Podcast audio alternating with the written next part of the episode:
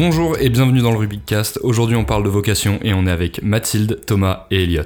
Salut Salut Salut Alors, petite intro un peu pompeuse. euh, la vocation, qu'est-ce que c'est? Eh bien, selon le Larousse, euh, c'est avoir un penchant ou une attirance envers quelque chose, mais euh, tout de suite plus stylé. Selon Stendhal, c'est faire de son métier, faire de sa passion son métier. J'ai un peu du mal. Euh, du coup, voilà. Donc, euh, je vous laisse vous présenter. Dites-moi ce que vous faites dans la vie. Euh, alors du coup, moi je m'appelle Mathilde et je suis sage-femme.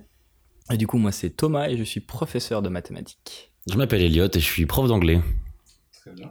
Et donc, qu'est-ce qu'on fait dans la vie pour devenir sage-femme, puis prof de maths et prof d'anglais? Enfin, pas dans cet ordre-là. Alors on mais- n'enchaîne pas. c'est pas ton, c'est pas ton next step? Non. Euh, du coup, pour devenir euh, d'abord sage-femme, eh ben, on fait un bac euh, plutôt scientifique, qui a beaucoup changé euh, depuis le mien, mais on prend euh, pas mal de SVT, un peu de maths et un peu de physique. Ensuite, euh, on, ren- on rentre à, la fac. Selon les villes, c'est plus ou moins difficile, mais souvent tu arrives. Tu rentres à la fac, qui pour moi s'appelait la PACES, qui s'appelle plus comme ça qui est censée être un peu moins sélective maintenant.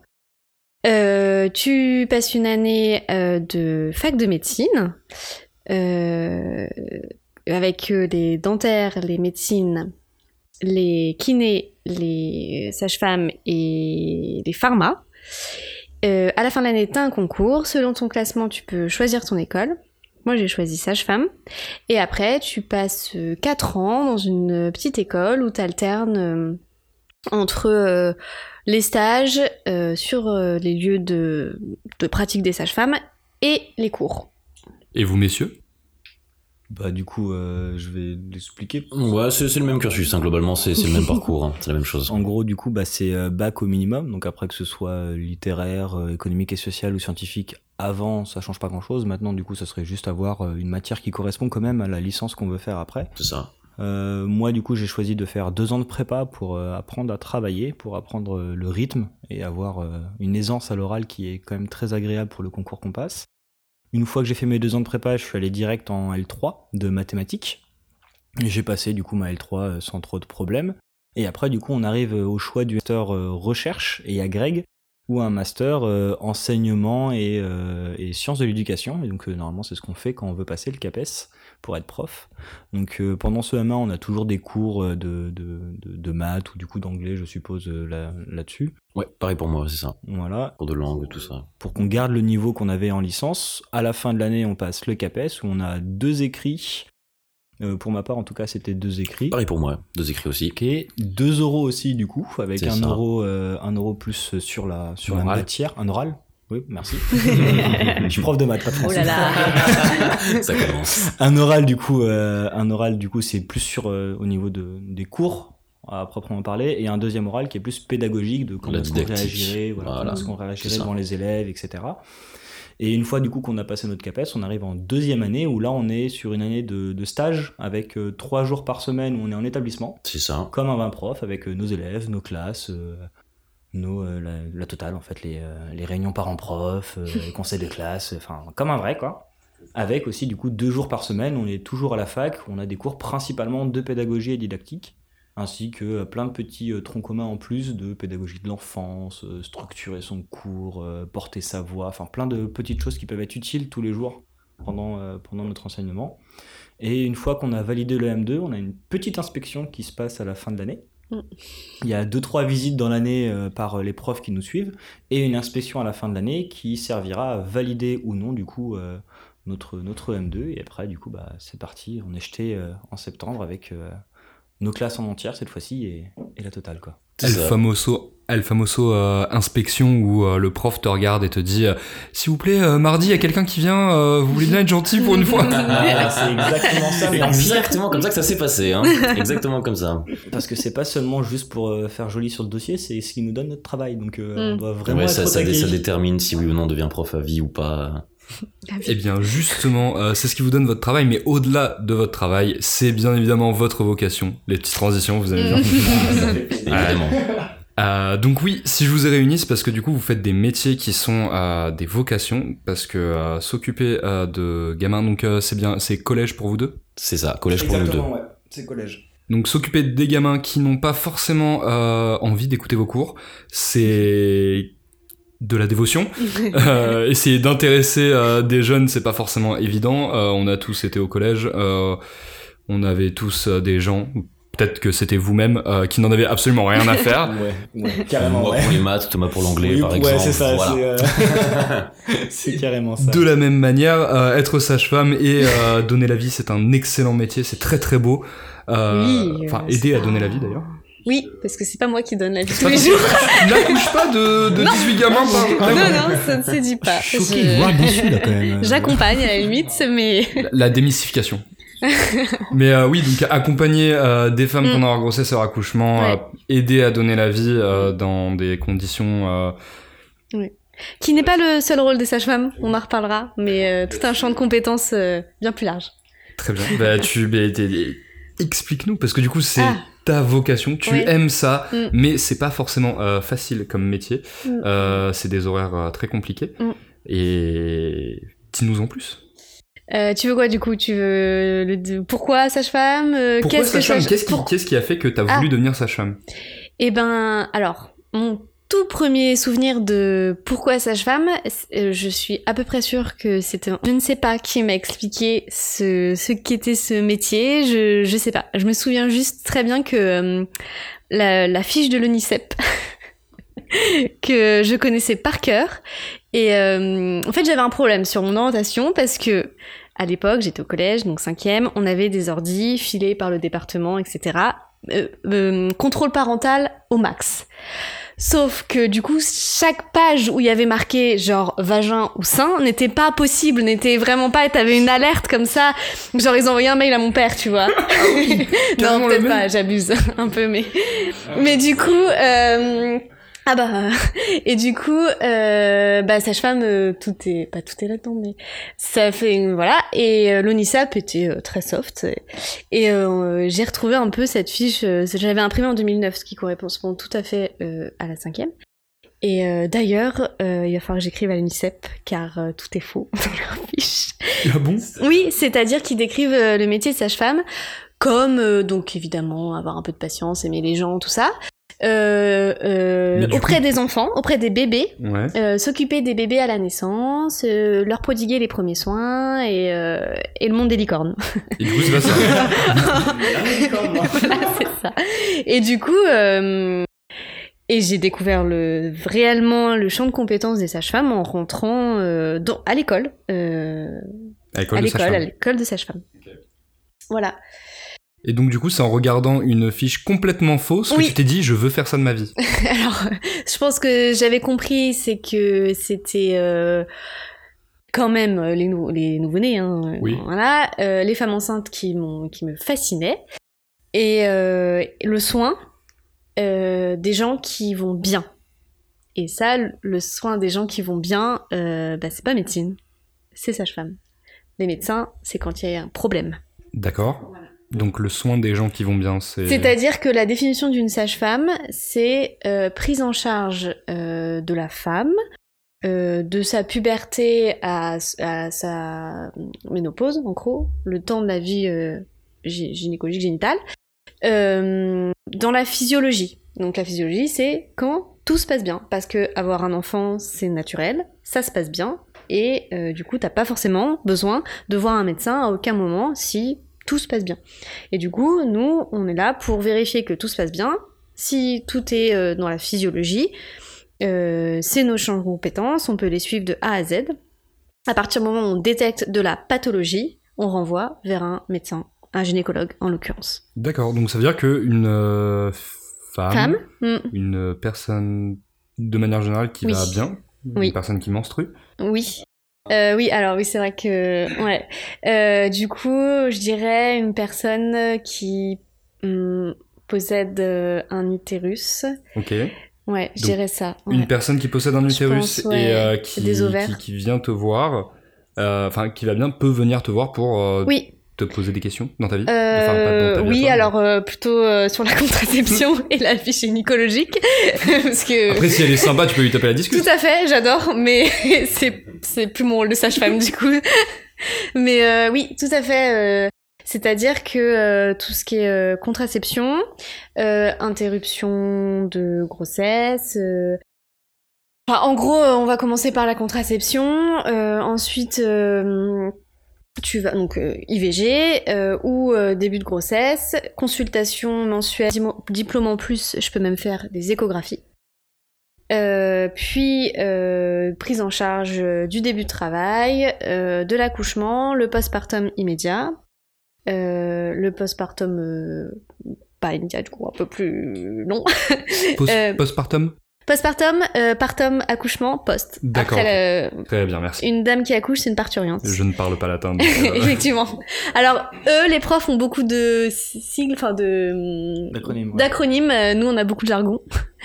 Et, euh, et du coup, euh, ouais, jusqu'à la ménopause. On va dire la ménopause, ça devient quand même euh, le champ de compétences des gynécologues.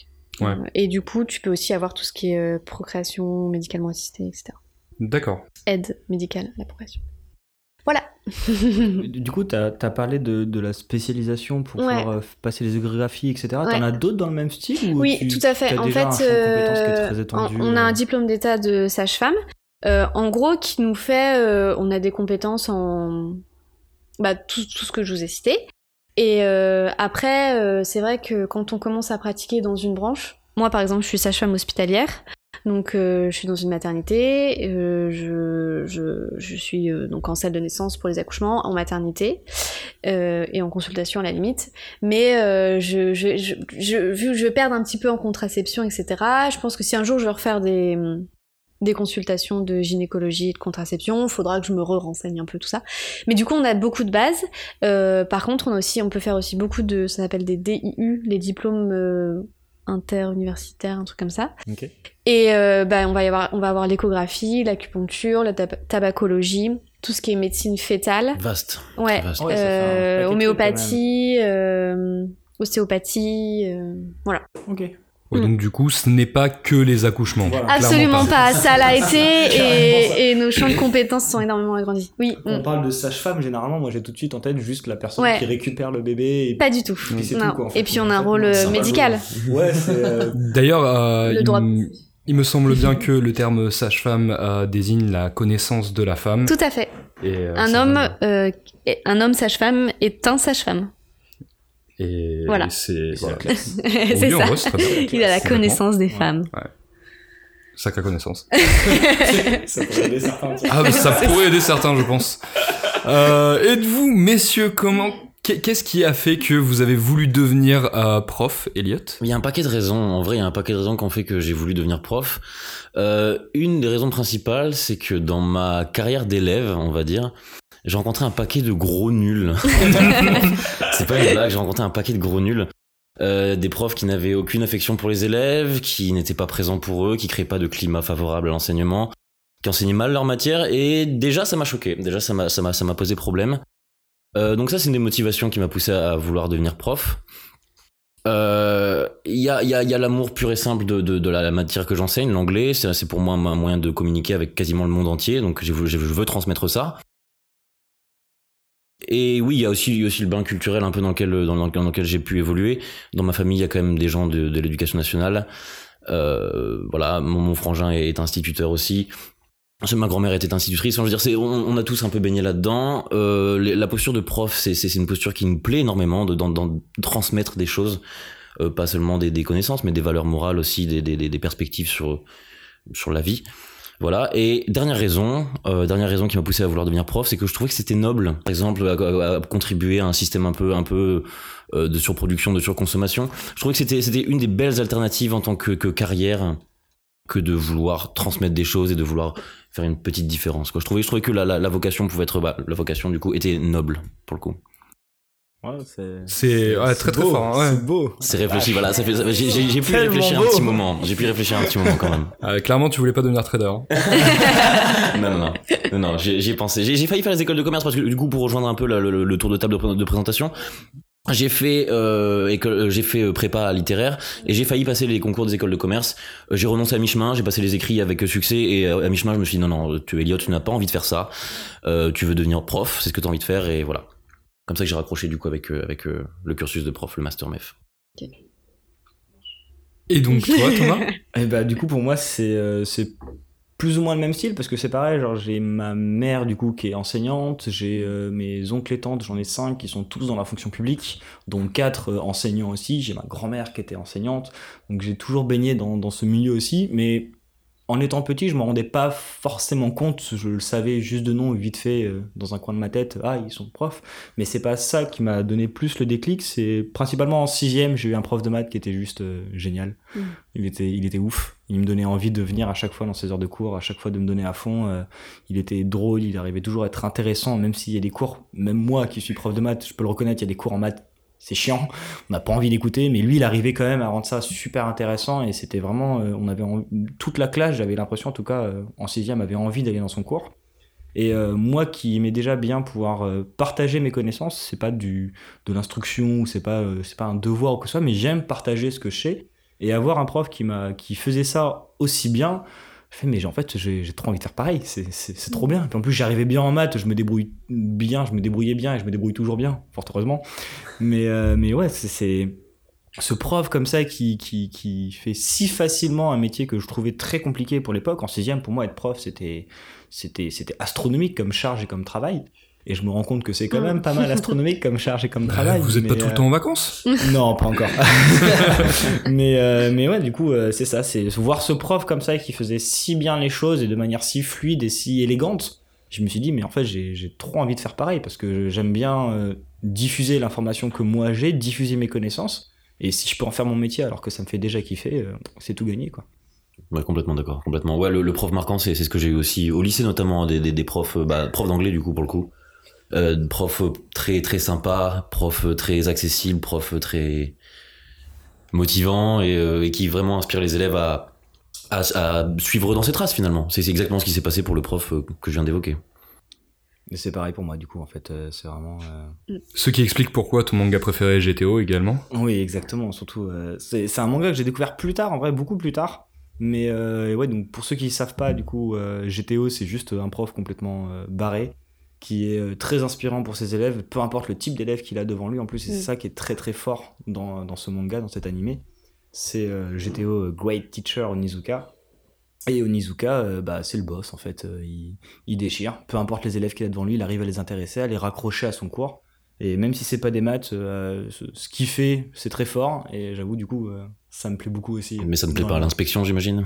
Oh, non, clairement, ça plairait pas à l'inspection. Mais le- le- l'idée et le fond, en tout cas, est là. C'est c'est réussir à intéresser n'importe qui, n'importe comment. Du moment que euh, dans le fond, il est intéressé, qu'il arrive à suivre ce qu'on fait et, et à travailler, c'est c'est le but. Et euh, moi, je, je kiffe. Et du coup, maintenant qu'on en sait un peu plus sur vous, justement, comment est-ce que, euh, vous- enfin, comment est-ce que vous arrivez à intéresser les gens? Parce que, bien évidemment, en tant que prof, vous avez certainement euh, des élèves qui sont un peu euh, Mm. rebelles. Bien sûr. Et en tant que sage-femme, euh, tout le monde n'est pas là à être particulièrement gentil. Non.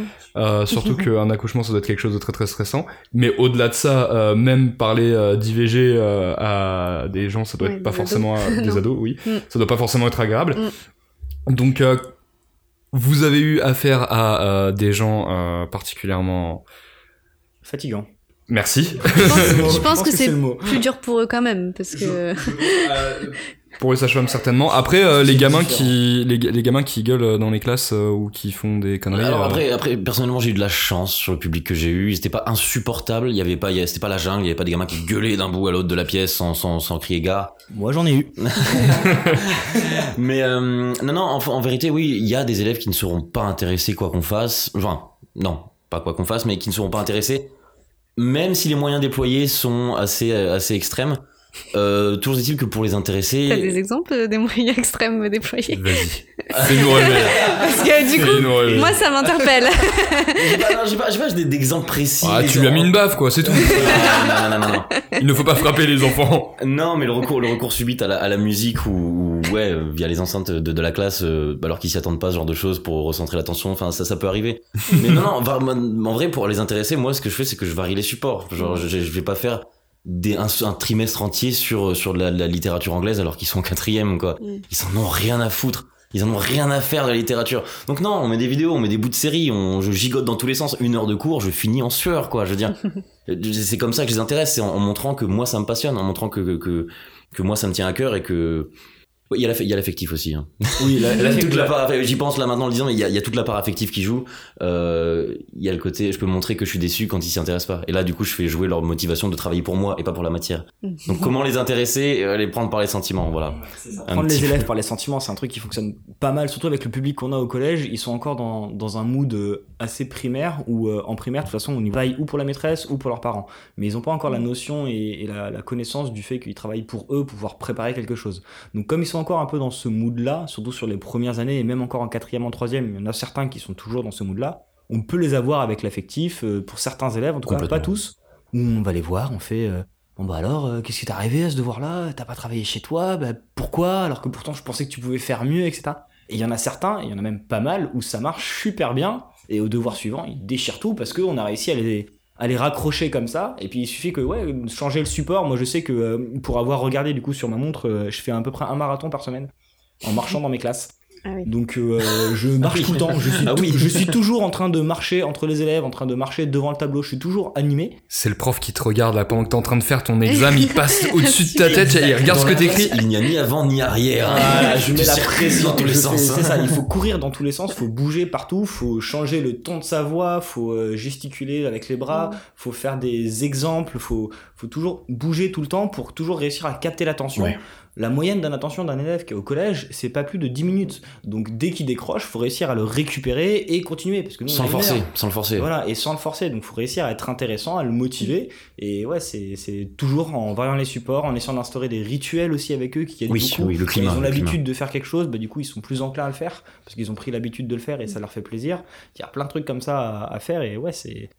C'est un, c'est fatigant, c'est sportif quand même. Ouais, conclusion, euh, c'est fatigant, voilà. ça. Même, même s'il y a des élèves du coup qu'on ne pourra pas raccrocher parce qu'ils ont décidé qu'ils voudraient pas et on peut pas faire grand chose dessus, on essaie quand même et on se donne à fond quand même, malgré tout, parce que c'est notre job, qu'on adore ça et qu'on a envie de faire ça. C'est, je pense que c'est le même principe avec toi, même si t'as une, une, une patiente qui est Mm. pas forcément réceptive à ce que tu lui dis, qui Ouais. veut pas On t'écouter, lâche rien. Ouais.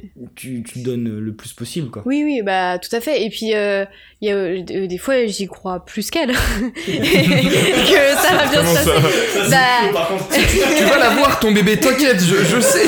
bah, c'est exactement ça. euh, parce que y a, moi, j'ai la notion de douleur qui rentre dans mon place euh, en- en- dans mon travail. Et euh, Ah ça bon fait mal, oui, ça fait mal. Après, Breaking non, news. la douleur est hyper subjective. Non, je suis insupportable quand je dis ça. ça fait méga mal. Je n'ai jamais accouché, je n'ai aucune euh, droit de dire ça, mais je, enfin, vu les têtes qu'elles font, ça fait méga mal. Il faut arrêter de mentir aux gens en leur disant qu'en respirant euh, et en faisant deux séances de yoga, ça va bien se Faites passer. Ça ne se passera Ça pas marche bien. pas, ça. ça marche pas du tout. Non, par contre, euh, euh, un petit côté euh, pédagogue euh, dans le métier, euh, parce qu'il y a des hum, cours de préparation euh, à l'accouchement. Euh, on apprend à les mener, euh, il y a un programme de cours de préparation à, cou- à l'accouchement qu'on apprend euh, en école de sage-femme, et euh, après, euh, t'oublies le programme et tu fais ta propre expérience et tu leur apprends, mais je pense que c'est pareil pour vous. euh. Prof en plus prof aussi Non, quoi. non, mais c'est incroyable. c'est ouf. Même Ouais, un prof, bah, quand je dirais, elles sont contentes d'être là. euh. Il y a quand même un aspect euh, hyper pédagogique euh, dans, dans, dans ton travail. S'il y a transfert Ouais, ouais. de connaissances, quoi qu'il arrive, Oui. il y a forcément, il y a forcément Ouais. une façon Puis, d'aborder la connaissance en elle-même, donc c'est prof, euh, ouais. ouais. Et puis, euh, il y a euh, prof envers les femmes enceintes et les couples, surtout les couples en général. Et euh, on a aussi, euh, comme je dis, moi j'ai fait beaucoup de stages pendant mes études, mais du coup j'ai aussi beaucoup de stagiaires, donc euh, transfert des connaissances. euh. Donc, ça, ça fait combien de temps du coup là que t'es Moi ça fait deux ans. deux ans et t'as déjà des stagiaires du coup euh, Ah bah oui, oui, qui- mais en fait, même, euh, il y a un espèce d'un peu compagnonnage à l'école. L'école dure 4 ans, et donc plus la première année de médecine. Donc les plus vieilles, on appelle ça des cinquièmes années. Et année, souvent, tu gères sur tes lieux de stage les deuxième, troisième et quatrième années, en fait. Pression de ouf Pression même. de, ouf. Il y a des lieux de stage, euh, no- notamment les maternités qui sont rattachées à des écoles, où du coup, euh, t'as, euh, je sais pas, t'as 4-5 stagiaires en garde en permanence, en fait. Et du coup, c'est des maternités où les stagiaires, euh, comme un peu chez certaines entreprises, euh, comptent dans l'effectif. Donc euh, tu bosses, t'es Ouais, pas payé, ça, mais tu bosses. c'est- comme notre Donc- année de stage qu'on a pu faire Exactement, nous. en fait. Ouais, on fait ouais. partie du, du collège, enfin des établissements C'est marqués ça, voilà. entière. euh, Et donc du les- coup, les souvent, euh, les sages-femmes ont autre chose. à- Dans ces grosses matières, les sages-femmes ont un peu autre chose à foutre, ce qui est très mauvais. Hein, c'est pas bien, ça doit pas se passer comme ça. Mais t'es, en fait, souvent, quand t'es toute petite L2 en stage d'observation, euh, tu, euh, tu es managé par les cinquièmes années. Après, quand tu prends du cadre, les cinquièmes années sont managées par les sages-femmes. Là, euh, Ouais, donc Il y, a- il y a quand même un, enfin, Donc, oui, il y a quand même un, tran- une- ouais. un transfert de connaissances de Oui. toi du coup qui, Ouais. a déjà validé Mm. vers les stagiaires ou les cinquièmes années c'est ça, pour leur totalement. apprendre. Ouais. Ok, d'accord. Ah, je je Mm. pensais pas du tout. euh. Moi, il y a juste le premier été, j'étais diplômée en enfin, fin juin. Et le premier été, juillet-août, je me sentais pas du tout capable de gérer un- une stagiaire. Et, et après, de septembre, euh, c'est Ok. parti. Mm. D'accord. Oui, prof à part entière quand même du coup. euh, ouais. Complètement. Complètement. Non, non, C'est- mais- c'est carrément fait ça, les en malins, fait. ouais, les élèves sont compliqués. Il y a la musique casquette qui fait 5 jobs en même temps. Non, non, plus Les vraiment. élèves, c'est des adultes. euh, il y a un autre niveau quand même. euh. Sans les vacances, du coup. Sans les Ouais, sans vacances. les vacances. ouais. Sans les vacances. Ouais, de nuit, ça. prof de nuit. Ouais, en plus, ouais. prof le dimanche. Oh la vache. Non, oui. Chacun ses. Bah c'est aussi ça euh, une vocation, c'est faire Oui, euh, énormément ça. de choses. On te demande énormément de choses en vrai euh, et, et c'est pas forcément euh, hyper. euh, Après, aujourd'hui, j'ai aussi réparé des chiottes. Hein. on te demande vraiment beaucoup beaucoup de choses. ouais. je tiens quand même le préciser.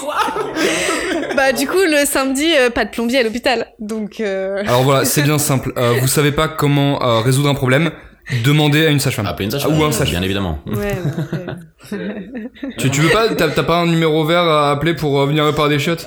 Non, pas les chiottes. Problème de sage-femme, oui, mais pas, pas un problème de femme, pas les Mais chiottes. après, on en met beaucoup sur le dos de la vocation quand même. Je veux dire, il y a beaucoup de Ah discours oui, pour les oui. profs, par exemple, de Mm. dire ouais, mais attendez, vous avez plus d'heures de travail qu'avant, mais les gars, euh, vous aimez ce que vous faites, non? Ouais. mm. Ouais, mais c'est c'est La facile, carotte. ouais, Ouais, c'est ça. Ça c'est ignoble. C'est facile de dire ça, mais c'est comme pour n- plus ou moins n'importe quel Mm. métier. Il y, a, il y a pas mal de gens qui sont en train de critiquer donc le métier des profs ou de sage-femme ou beaucoup de métiers qui sont Mm. peu valorisés malheureusement. Mais, euh, mais dans, dans la plupart Mm. des métiers, de toute façon, enfin, sauf euh, bah, pas de chance et, euh, ou pas aboutissement de Mm. ses études ou quoi que ce soit, mais on fait un métier parce qu'on on a envie de le faire. Après, nous, c'est particulier parce que du coup, il y a- c'est vu différemment par la Mm. société. Mais dans tous les cas, quand on fait un métier parce qu'on a envie de le faire, euh, normalement, il ne devrait pas y avoir de critique possible. Mais il y a, en plus de ça, dans vos métiers à vous, euh, il y, a, il y a une bonne partie de, euh, on va dire, euh, sacrifice de, euh, enfin, don de soi, on va dire, plus que sacrifice, don de soi. Tu donnes de ta personne pour les générations futures, tu donnes de ta personne pour le bien-être des autres, Mm. et c'est très peu valorisé. Donc du coup, c'est pour ça que je trouve ça ignoble. Après, C'est pas tangible en fait comme notion, c'est ça je pense qui, qui joue beaucoup. C'est pas tangible donc euh, qu'un prof fait l'investissement qu'il a. Parce que on, on suppose, normalement, qu'un prof bah, fait son taf de prof, apprend des choses et voilà. Mais il y a différentes façons de le faire et du coup c'est ça en fait qui n'est pas pris en compte le plus souvent. C'est entre un entre guillemets bon prof et un mauvais prof, il y a plein de façons de faire les choses différemment. Parce qu'il y a le bon prof, et il y a le mauvais prof. Exactement. Et c'est comme pour beaucoup de choses en fait. C'est c'est réfléchir à.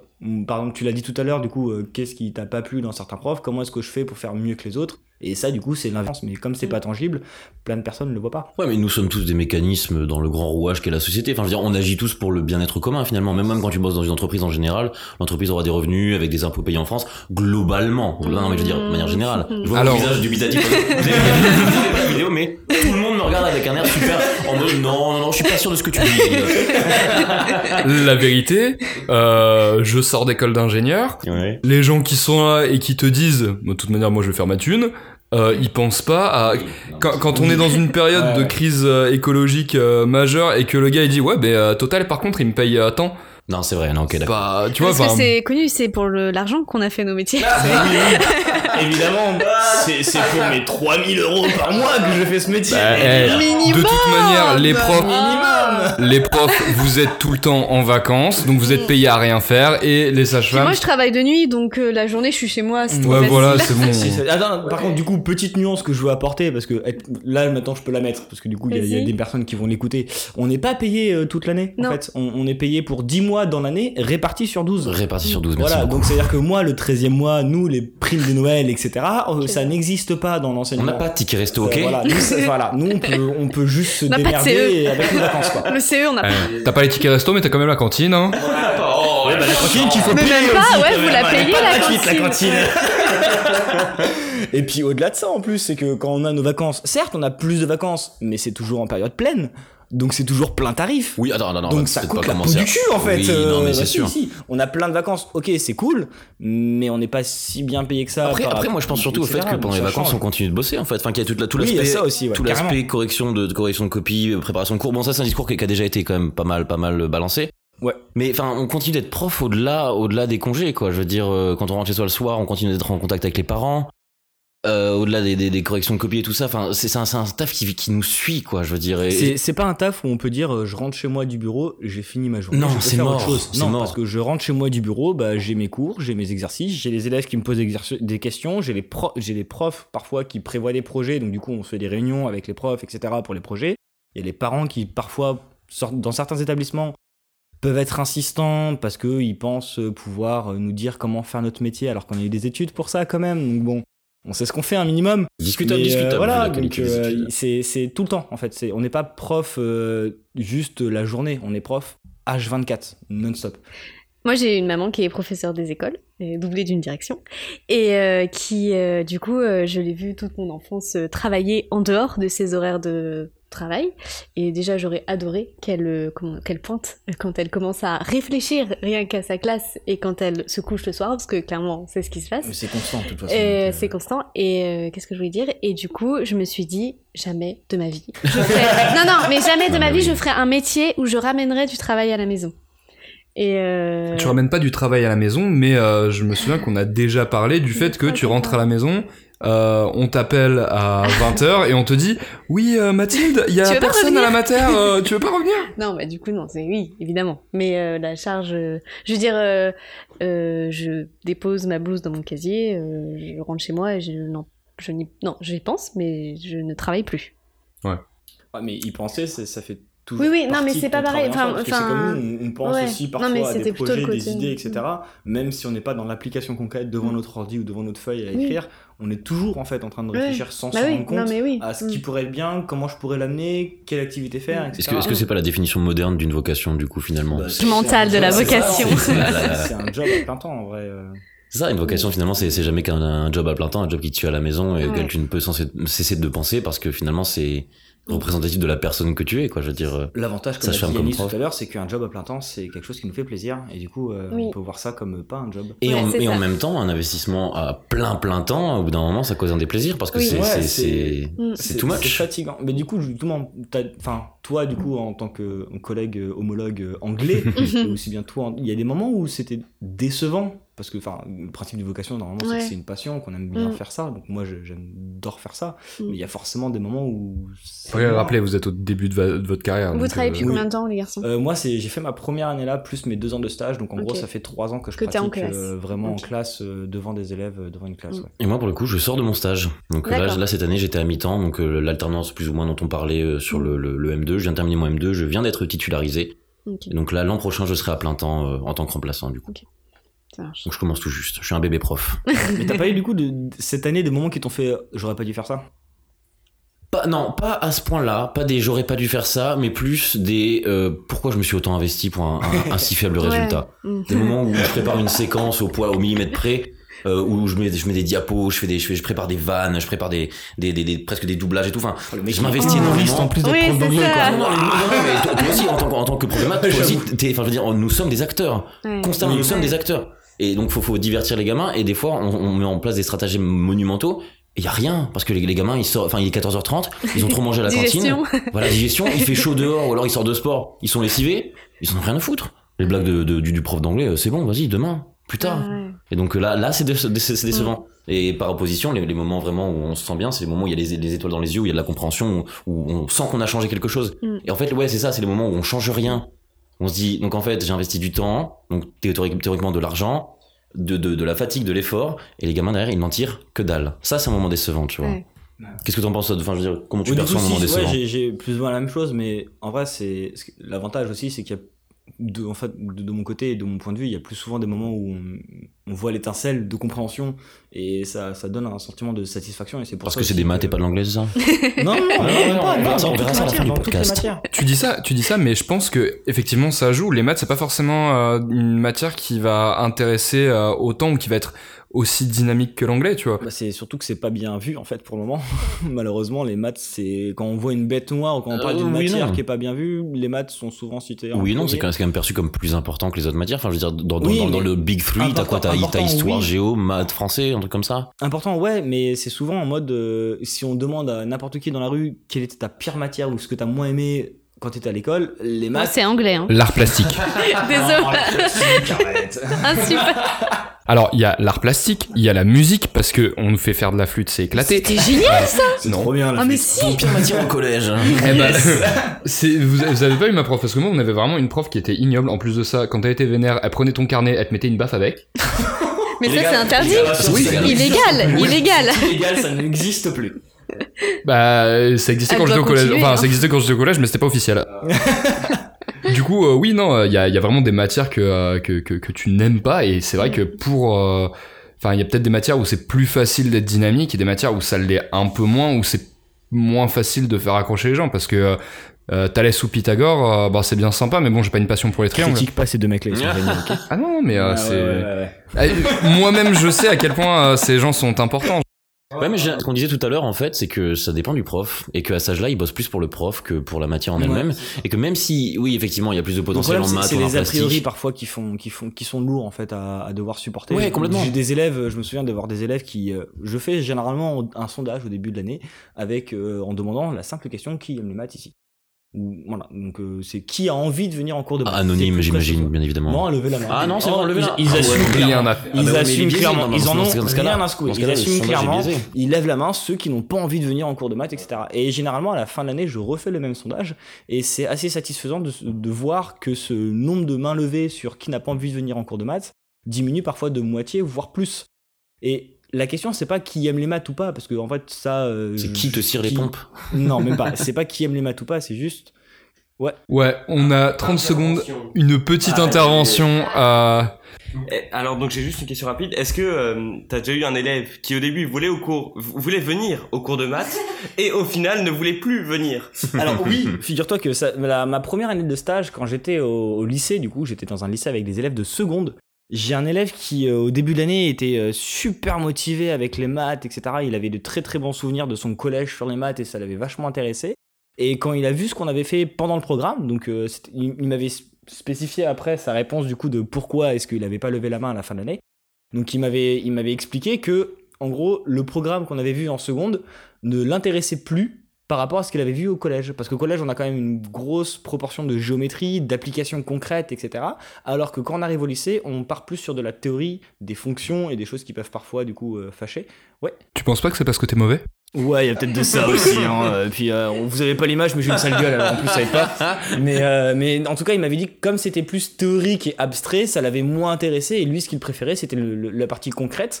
Et à côté de ça, du coup, je lui avais demandé, mais pour ce qui est de la physique, qu'est-ce que t'en penses? Et il m'avait dit qu'il aimait de ça de plus en plus. Et donc c'est juste qu'il était plus pratique que théorique, en tout cas dans, le domaine scientifique, et que la physique l'avait beaucoup plus intéressé, la physique et la technologie en l'occurrence, et que ma matière, moi, les mathématiques. Donc il m'avait justifié en plus, et ça j'ai trouvé ça très très cool de sa part, parce que j'aurais juste pu m'en sortir avec bon, moi il m'aime pas. Mais non, il avait quand même justifié son, son point de vue à pourquoi est-ce qu'il avait pas levé la main à ma question. Ouais, Sacrée analyse et implication pour un. Mais oui, pour un euh, second, ouais. c'était quand même, j'étais assez impressionné. Après, il était très réfléchi et j'étais dans un collège aussi avec un public qui était très très euh, très très intellectuel et très suivi en plus euh, par les parents, etc. Donc il y avait un, un fort potentiel général dans la classe. Mais mais ouais, du coup, c'était c'était très intéressant d'avoir ce, ce retour-là en tout cas sur l'élève. Mais en moyenne, j'ai moins de mains levées à la fin de l'année qu'au début de l'année.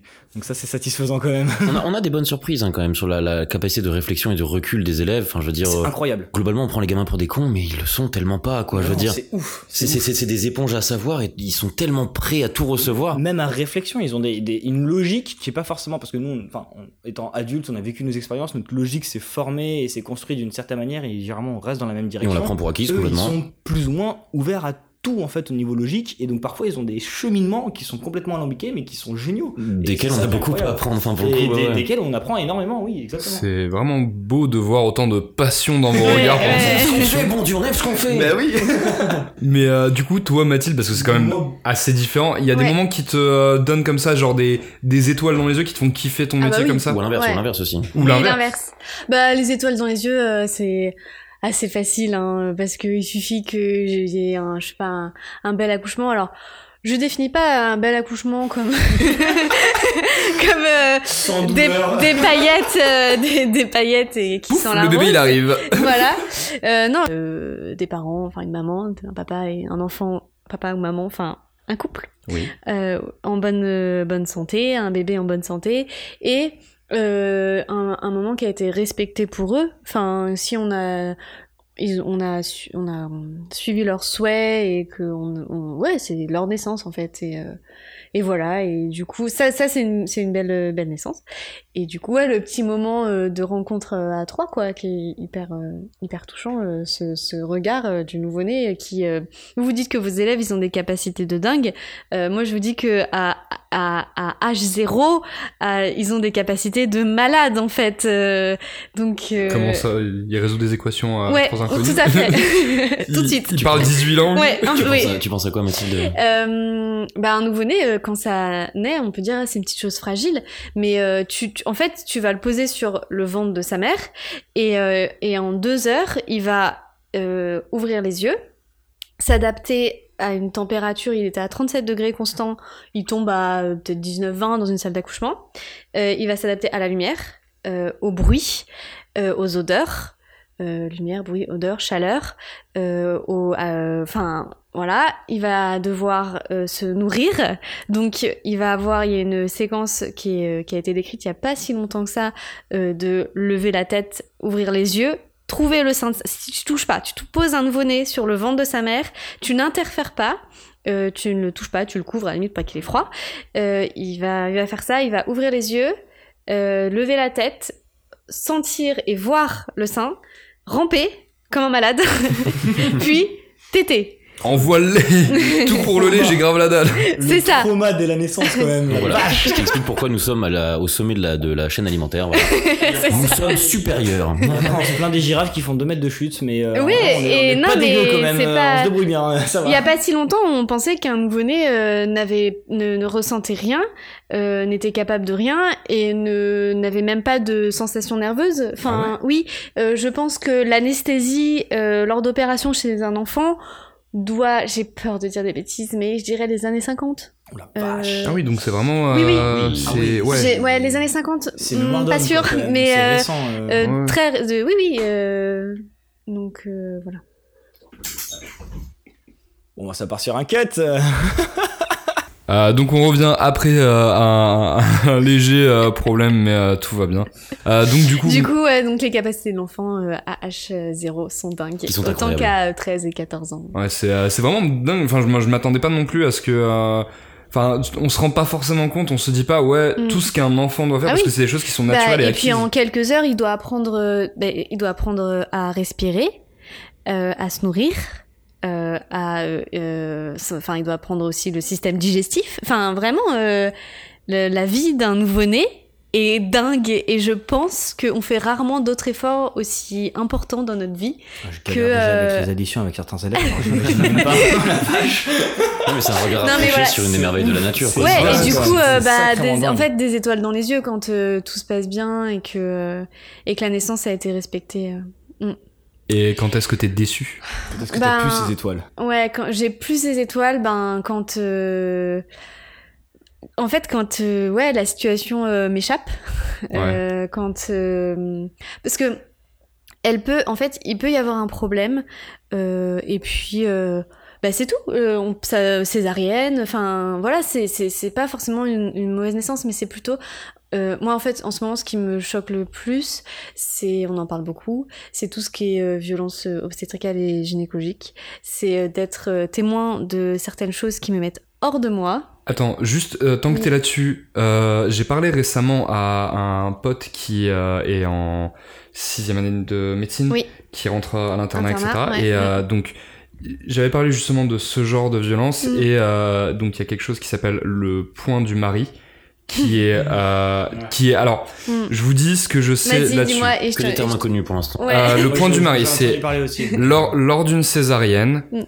euh, on recoue à la fin, donc on sort le Un bébé. accouchement, du Oui. coup. Oui, à la fin de Ouais, oui, parce mais que D'accord, oui, oui. la césarienne, c'est le. développe, développe. Vas-y. lors lors d'un accouchement par Oui. césarienne, c'est pas ça? Non, vas-y, vas-y. Enfin, bref, Mais. Tu corrigeras. Ouais, vas-y, euh, dis ta on- définition et. on ouvre, on prend, on, on- on ressort le bébé, on recoue, et en fait, il fait donc le, le, le point du mari, c'est faire un point de suture en plus Mm. pour resserrer, ouais. pour que ce soit plus étroit, etc. Alors, cet ami-là m'a dit, donc qui est en médecine, il m'a dit, je pense que c'est une légende parce que euh, certes c'est des grosses brutes euh, et c'est un peu des gros beaufs en, en, en gynécologie, mais euh, je j'ai j'ai jamais entendu ça de la part de ceux qui ont fait euh, qui ont fait leur stage là-dedans. Mm. J'ai jamais entendu ça de la part de tous mes collègues en médecine avec moi. Mais est-ce que du coup tu, Alors, euh, du déjà coup, c'est pas par césarienne, parce que par césarienne, c'est une, une, Mais c'est sur le, c'est sur le ventre en fait. Voilà, la Ah, césarienne, c'est euh, une chirurgie euh, euh, abdominale, euh, pelvienne, et en fait, il faut une, une, une cicatrice euh, juste au-dessus euh, du pubis au niveau de la culotte, quoi. Et ils sortent l'enfant par le ventre et poussent comme ça. Par contre, euh, attention, lors d'un accouchement par voie basse, il peut y avoir des déchirures vaginales, euh, voire euh, des... Faites des gosses. Ouais, non, non, juste, alors, c'est tout à fait naturel, une, déchi- une déchirure vaginale, et du coup, on les suture, c'est les sages-femmes qui suturent ce genre de choses. Et il y a aussi une intervention chirurgicale qui s'appelle une épisiotomie, qui est le fait de mettre un coup de ciseau au niveau du périnée, euh, afin euh, d'agrandir euh, le périnée, la On vulve, euh, alors, alors vraiment, euh, si- j'espère que les gens qui écoutent ce podcast ne mangent pas. Euh, j'espère que Sinon, bon Mm. appétit. vraiment, s'il y a moyen de le mettre en 18 plus, on va peut-être le mettre en 18 plus. Mais Après, en fait, j'ai en fait. envie, Non, de- mais non, j'ai mais envie de c'est- dire non, en fait, c'est Ah, pas dégoûtant et euh, ouais. Donc et du coup, euh, s'il y a déchirure ou épisiotomie, il y a euh, suture et je, je, je pense que ça existait euh, pendant des années. Il y a euh, certainement, alors j'ai envie de dire des gynécologues parce que je peux pas croire qu'une femme puisse faire ça à une autre femme. Je me trompe peut-être. Qui est un milieu mais, sexiste, on pourra hum, peut-être revenir dessus ensuite, mais j'ai entendu Ouais, dire que c'est un milieu très sexiste, la euh, gynécologie, même la médecine en général, ouais, mais particulièrement la gynécologie. Et du coup, euh, le fait de suturer en faisant euh, un point en plus afin de rétrécir euh, euh, l'ouverture euh, vaginale euh, pour plus de sensations, euh, certainement masculines, pas féminines, ou sensations douloureuses peut-être, mais euh, voilà. Donc je pense que c'est peut-être anecdotique. Euh, J'ai déjà entendu euh, des petites réflexions du genre euh, une femme qui m'aurait dit genre euh, que son, écou- son, accouchement d'avant, le gynécologue euh, aurait dit ah, euh, je vous fais un truc pas mal monsieur, euh, vous verrez, vous allez kiffer. C'est des très vieilles anecdotes. C'est des très très beau. vieilles anecdotes, mais je pense que ça a expliqué, ça a existé. Et euh, bah, le corps de la femme en général est, est très Il faut utilisé. bien que la hein. légende parte de quelque part. Donc, Ah oui, je pense que ça existait. J'en ai jamais eu, euh, ouais. pu, euh, Voilà. Maintenant, Et- comme les temps changent et qu'il y a beaucoup Mm. plus de dialogue et Ouais. de, de, de dénonciation là-dessus, ça l'est Mm. peut-être plus. Mais forcément, Mm. s'il y a cette légende, Ouais, c'est que ça vient de quelque part. Donc euh, c'est triste, mais. Ouais, mais- c'est ça. Il n'y a pas plus de dialogue, il y a pas Et de du coup, réprimandes euh, avec les paroles qui se délivrent surtout. Non, il y a Oui, ouais, les paroles qui se livrent, du coup, il y a plus de dialogue entre Mm. femmes, avec Mm. des hommes aussi qui sont à l'écoute et ouverts Ouais. d'esprit, un minimum quand même. Enfin, Mm. faut- de toute façon, faut, faut être juste normal, à mon avis, pour euh, pouvoir comprendre que c'est débile. Mais, euh, mais ouais, c'est.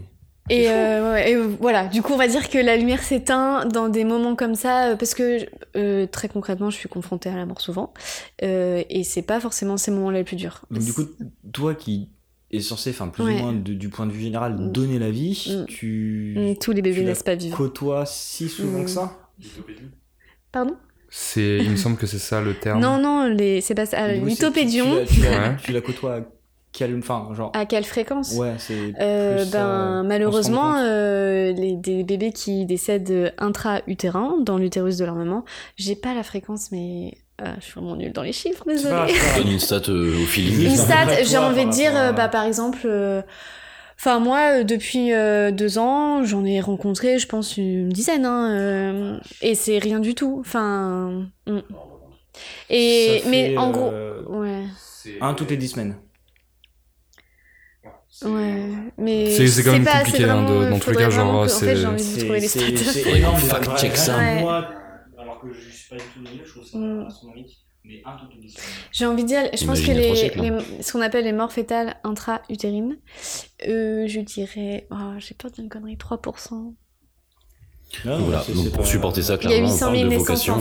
France. Ouais, bah oui, oui, clairement, Ouais, faut. une ça. ouais. Pour, rattacher un peu au sujet principal, ouais, je pense que pour, pour supporter ce genre Et, de euh, choses. euh, et mm, ma vocation, c'est pas de supporter ce genre de choses, c'est d'accompagner les gens dans, dans leur euh, deuil, en fait, parce que c'est un deuil. voilà. Super. Euh, c'est, c'est, enfin non, c'est. Euh, ouais, bah. Et du coup, ça, ça m'enlève pas les étoiles dans les yeux parce que je suis très satisfaite, satisfaite de mon travail quand des personnes sortent de la maternité dans une tristesse énorme, mais en paix avec ce qui leur est arrivé. Par contre, euh, j'ai les étoiles qui s'éteignent quand quelqu'un sort de la maternité en disant Ah non, mais tout va bien, ça s'est bien passé. Mais en fait, elle tombe dans une un dépression profonde évident. parce que euh, son, son accouchement a été une, une horreur et n'a rien respecté, ni elle, ni son enfant, ni son corps, ni, ni ses croyances, ni rien. C'est donc euh, la morale de cette euh, petite anecdote un peu triste, c'est parler et essayer de parler. Ça, ça, je pense que ça Ouais. peut faire mal. du bien. Parlez et informez-vous. Et euh, c'est votre corps, c'est votre bébé, c'est votre accouchement. C'est pas le mien, c'est pas celui du gynécologue. Très important de s'informer. Euh, petite anecdote qui Mm. Oui. n'a pas Ah, grand chose à voir, mais euh, s'informer c'est important. transit. Euh, non, s'informer c'est important. Euh, un jour, euh, pff, au détour d'un kebab. Toujours Quelle amorce, mais quelle amorce. Non, non, mais- On. Oui J'ai des étoiles dans les yeux là, moi, du coup. Euh, peut pas non, non, faire une transition. Non, c'est vraiment important de s'informer et effectivement, en gros, un jour au détour d'un kebab, j'étais avec des potes, on était en train de manger, tout Mhm. allait bien, et une de ces potes en question euh, venait de euh, rencontrer euh, ce qui sera son copain, Mhm. enfin le, le- le mec qui sera son copain, et euh, et avant de repartir euh, du kebab, ben, on était en train de manger et euh, euh, on va les appeler fille A et fille B. Donc fille fille B dit à fille A, oublie pas, il faut qu'on passe à la pharmacie. Et elle fait euh, donc fille euh, A dit ouais non euh, mais c'est bon j'irai à la fin de mes cours on verra ça plus tard à euh, bah du coup un truc genre 18h30 Mhm. et bon, sachant qu'ils s'étaient rencontrés la veille avec son copain, enfin fille A et son copain, je sens un peu le, le, le coup venir et je me dis, bon écoute, passe pour un gros beauf euh, ou un gros abruti, mais si c'est vrai, tu lui rendras peut-être un, un fier service. Et je lui ai dit, euh, ouais MDR, euh, si c'est euh, la pilule du lendemain, euh, faudra mieux pas attendre. B En me vrai, regarde droit dans les yeux avec des fait. yeux hyper ronds et me dit, ah bah t'es grillé. Et du coup, grille complètement sa pote, alors que encore une fois, je l'ai lancé comme une blague pour voir s'il y avait des réponses. Donc effectivement, il y avait réponse, et euh, la fille en fait avait euh, plus ou moins honte de ça, Mm. sauf que Il faut pas en plus. Non. il faut absolument pas. Mm. Ah, c'est absolument pas, c'est tout à fait normal. C'est des choses qui Mm. arrivent, c'est fait pour ça, faut pas en abuser, il y a des règles à respecter. Surtout, Le ouais voilà, informez-vous. Ouais. Et justement, je pense qu'elle n'était pas informée parce que je lui ai dit, écoute, euh, je vais pas refaire le calcul euh, de ta vie sexuelle, mais c- il est midi. Mais tu es à 6 heures près. Mais à oui, 6 heures près. Tout à fait. C'est Non, les mais oui. 12 C'est- premières heures où ça reste Euh, le efficace plus à tôt un possible. 80% Ouais, c'est ça, ou un truc le du genre. plus tôt que possible. 80% euh, c'est 12 premières heures et Ouais, après ouais. du coup ça perd très Après, ça très chute, vite. ça chute très, très vite. Vraiment violemment. Mais en plus de ça, euh, 80%, quand tu viens de rentrer à l'université, 20% c'est énorme. Oui. Donc euh, voilà, donc Mm. Et, et du coup j'ai un peu emmerdé euh, cette fille euh, en lui disant non mais vas-y, tu peux arriver en retard à ton TD, 5 minutes, tout le monde s'en fout. De toute manière, euh, l'école d'ingénieur dans laquelle on est, euh, ça fonctionne comme une fac, donc euh, donc le prof en a rien à faire si t'arrives en retard. Ouais. Toujours la faute des profs. Ouais, toujours. Donc, donc euh, vas-y, tu prends ton truc, c'est fini, et t'en parles plus, et surtout, t'attends pas euh, 18h30, 20h euh, pour aller prendre euh, ta Oui, pilule du puis la chance que la pharmacie soit fermée, 18h30, qu'ils aient pas le 20h, stock. Enfin, il est toujours plus simple de prendre la pilule le lendemain que de prendre euh, la pilule de l'IVG. toujours. Oui. La morale du podcast. Une vocation c'est bien, mais prenez la pilule. s'il vous plaît. Euh, Faites gaffe. Informez-vous. Ah, faites gaffe. Justement, donc euh, Mais du on coup, parle... euh, protégez-vous aussi. Oui, protégez-vous, c'est bien aussi de se protéger, parce que plus on prend la pilule du lendemain, moins elle est efficace. Non, Ah bon? Très bien. Alors je ne m'informe pas assez. Voyons. Euh, C'est juste que c'est pas une contraception, c'est une contraception d'urgence. D'accord. Euh, parce que ça fout le bordel dans le cycle, euh, c'est c'est pas fiable, euh, et voilà, non. Euh, C'est un cocktail molotov hormonal en fait, euh, juste pour. Oui, oui, euh, alors la pilule en général est un cocktail molotov, mais celle-ci, euh, oui, enfin, non, contraception euh, adaptée à ton mode de vie, à toi, euh, à tes antécédents médicaux, et, euh, et réfléchie avec une sage-femme. Très bien. Et donc, tant qu'on est à parler euh, d'anecdotes, euh, je, je vais vous laisser la parole dans quelques instants parce que Mhm. j'ai une anecdote à sortir sur euh, des profs. Et euh, mais je voudrais avoir euh, vos meilleures anecdotes, les trucs qui vous font rire, que ce soit relativement dramatique mais quand même un peu drôle mais genre vraiment vous avez été prof enfin vous êtes prof euh, vous avez euh, des élèves je suis sûr qu'ils vous en font voir des vertes et des pas mûres toi tu vois plein de Ah gens bah. euh, à, à l'hôpital euh, c'est euh, certes doit y avoir des Oui. trucs drôles je pense Oui, d'autant plus que nous, en plus, on les voit pendant une année. Ouais. On voit les mêmes pendant une année. Bah, Toi, t'en ça. vois des dizaines, Ah oui, des ah, centaines oui. à l'année, Oui, voire des milliers. euh, Oh. Je sais pas, mais. Ouais. Après, le relationnel que tu mais- construis sur le long terme, il est un peu Ah différent bah oui, aussi. C'est un- peu nos bébés. Plus que nous, an, donc il doit y avoir des sacrés trucs quand même. Donc, je me permets de commencer sur l'anecdote qui n'est absolument pas de moi car je ne suis pas prof, mais euh, j'ai euh, une amie qui est prof euh, de géographie, non, de français, prof de français, Mm. et rien à voir, rien à voir. Je, je... Les profs de géographie n'existent pas d'ailleurs, c'est histoire-géographie. Oh. Excuse-moi. Et EMC, tu peux rajouter le EMC avec. Ah. Ouais, bon. Éducation civique et non. Éduca- Éducation morale et civique. Morale Morale et civique. Éducation morale et civique, oui. Ouais, encore un cours. Bon euh. Une semaine sur deux en semaine B. Bon citoyen. en semaine B une fois tous les 15 ans, quand ça. le prof il veut pas rattraper son cours d'histoire qu'il a raté parce qu'il est en retard sur le programme. On fait la même avec la vie de classe en vrai. On se le cache, mais on fait pareil avec la vie de classe. Oh, vite classe. Ouais, ça nous, ça, ça rajeunit pas, ça rajeunit pas. Alors, du coup, euh, cet ami qui est euh, prof de français, un jour donc euh, travaille donc le, le, le jour de son inspection, euh, travaille sur euh, un poème de, il me semble que c'est Apollinaire qui s'appelle Albatros, euh, dans un Oui. recueil. Ouais ouais de ouf. Euh, vé- vérifie vérifie. euh, si tu peux aussi vérifier le nom du recueil parce que c'est un- en, en gros tout le recueil c'est plein de poèmes qui ont la forme d'animaux etc. Et euh, donc c'était le thème qu'ils étaient en train d'aborder. J'ai un truc que je devrais savoir, que je sais pas littéraire, Albatros, c'est de Charles Baudelaire. Ah Charles Baudelaire donc pas du tout. Euh, J'y suis vraiment pas. Et le recueil est-ce que tu peux l'avoir? Je suis en train de regarder, euh, je pas.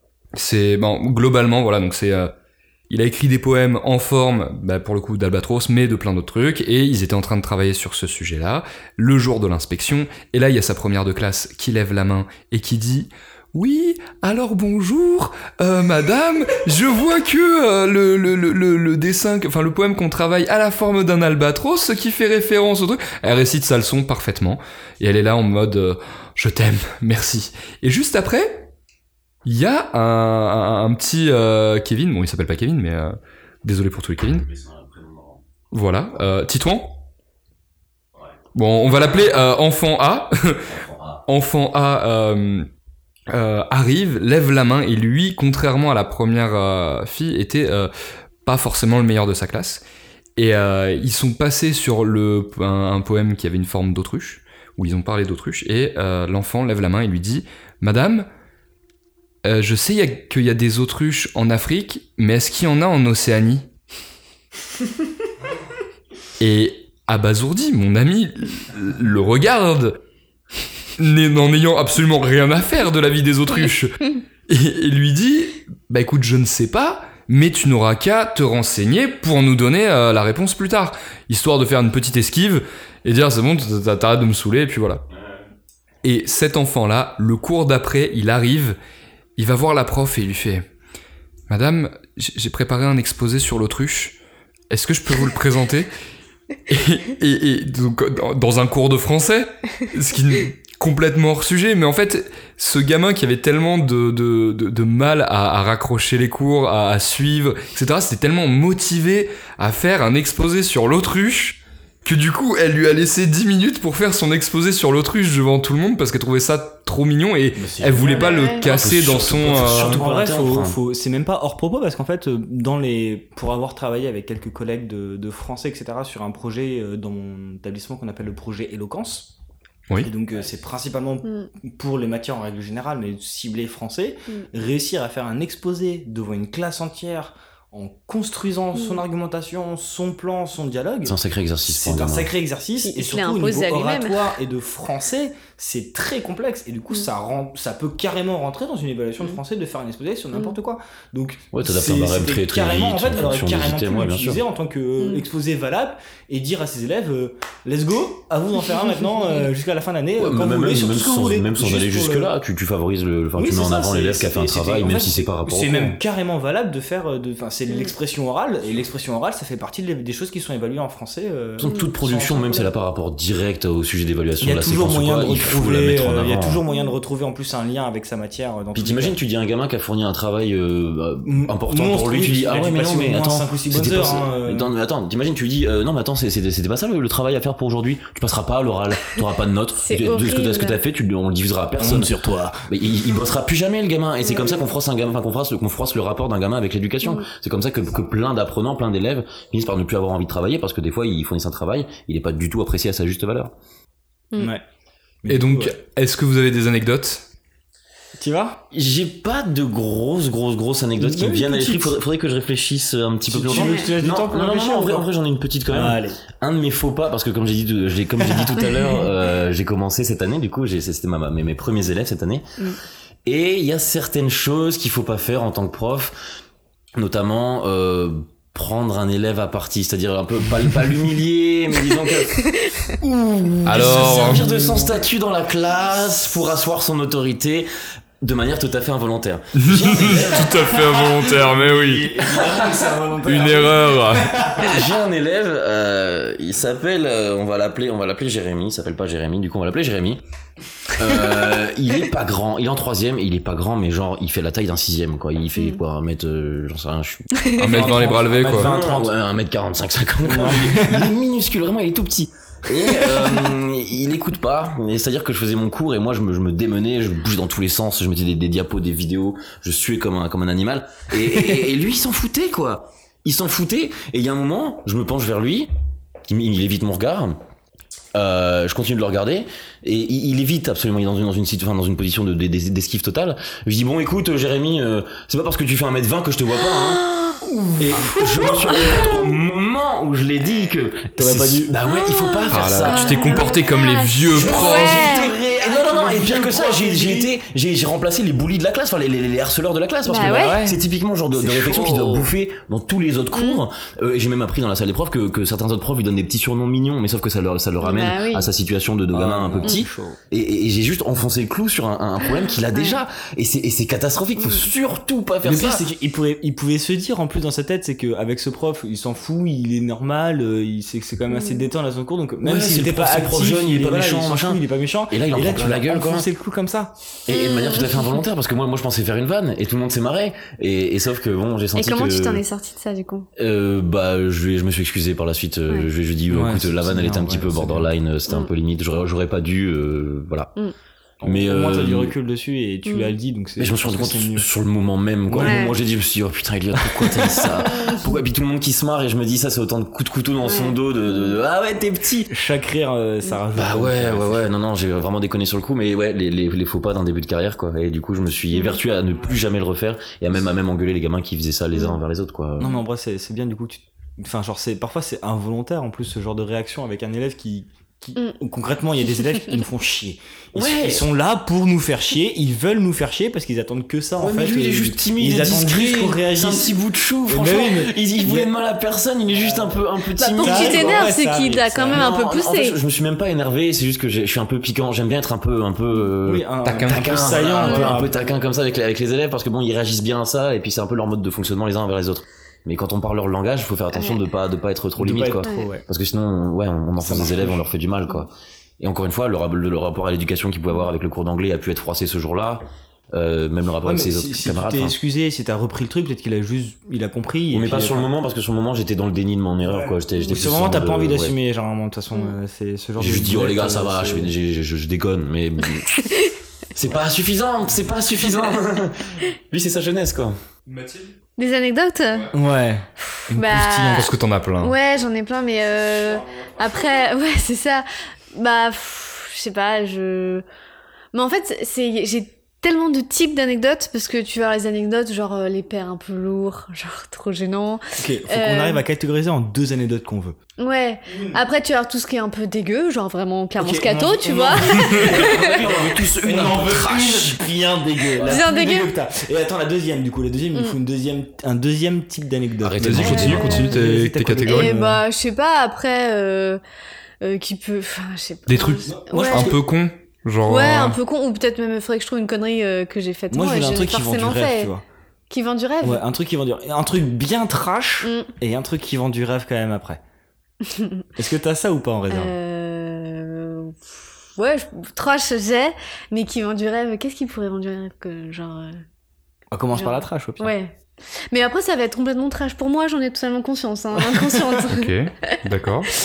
Euh, Franchement, je crois que le plus trash que j'ai fait, c'est c'est enfin plus dégueu en fait. C'est une dame euh, qui arrive euh, donc euh, c'était la nuit et c'était une nuit calme. Et du coup, là, euh, dans un service de salle de naissance, euh, toi, t'as tes, toutes tes salles de naissance, ton bureau, machin, ton ordi où tu suis les trucs. Et puis, euh, il y a le service des urgences. Et puis, la nuit, bah, on est un peu retranchés euh, Mhm. tout ensemble, quoi. Et euh, là, les urgences appellent, ils me disent, ils, sont, c'est moi qui décroche, et euh, ils disent ouais, on a une patiente, euh, c'est pas son premier, ramène-toi vite, machin. Donc j'y vais un peu vite, et effectivement, je, je la vois, je vois que à son faciès, à son corps, comme ça, je vois que ça va aller vite. Je l'examine vite fait, je vois qu'elle a une dilatation très avancée, que le bébé est bientôt là, tout ça. C'est pas son premier, ça va aller vite, machin et tout. Bim. On l'emmène vite euh, dans salle d'à côté. Et là, euh, vraiment, euh, aucun soutien de mes collègues. parce que euh, le temps de la poser sur le lit, j'avais pas de gants. La tête était là. Ah oui. Et Vraiment, ça va aller très très c'est vite. ça, ça va aller très très vite. Est La mode, tête est c'est là. bon, il est prêt, prenez-le. Ça arrive, bah, euh, toutes celles qui accouchent. En fait, j'ai déjà dans les mains à ce moment-là. euh. Toutes celles qui accouchent dans leur voiture euh, ou ah, euh, sur le ça arrive parking. souvent ça ou pas du coup euh Euh, ça arrive souvent, enfin, genre, euh, c'est pas anecdotique quoi. Ah oui d'accord. ok, ok, ok. Moi qui voyais ça plutôt exceptionnel. On Non. est venu à la mater, mais il est déjà là. Oh, ok d'accord. C'est c'est juste couper le cordon, merci quoi. C'est ça. Après, euh, la spécificité, je suis dans une maternité euh, pas du tout genre sur Paris ou ce genre de choses.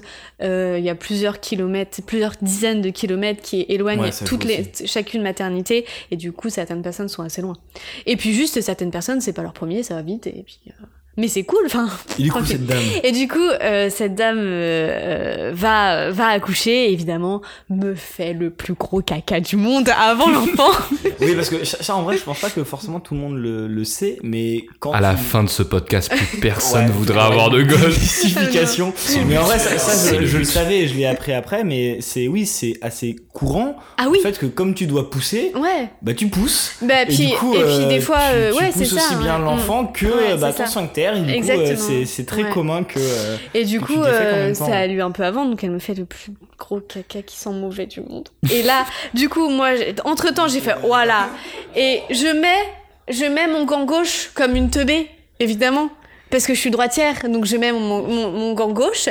Là, mes collègues arrivent, elles me voient dans une situation compliquée, et donc je mets, du coup, ma, ma, et comme je vois le caca qui commence à passer vraiment de partout, ça en met partout, je mets ma main droite dans mon dos parce qu'il est hors de question que je mette ma main dans la merde sans grand, tu vois. Je suis.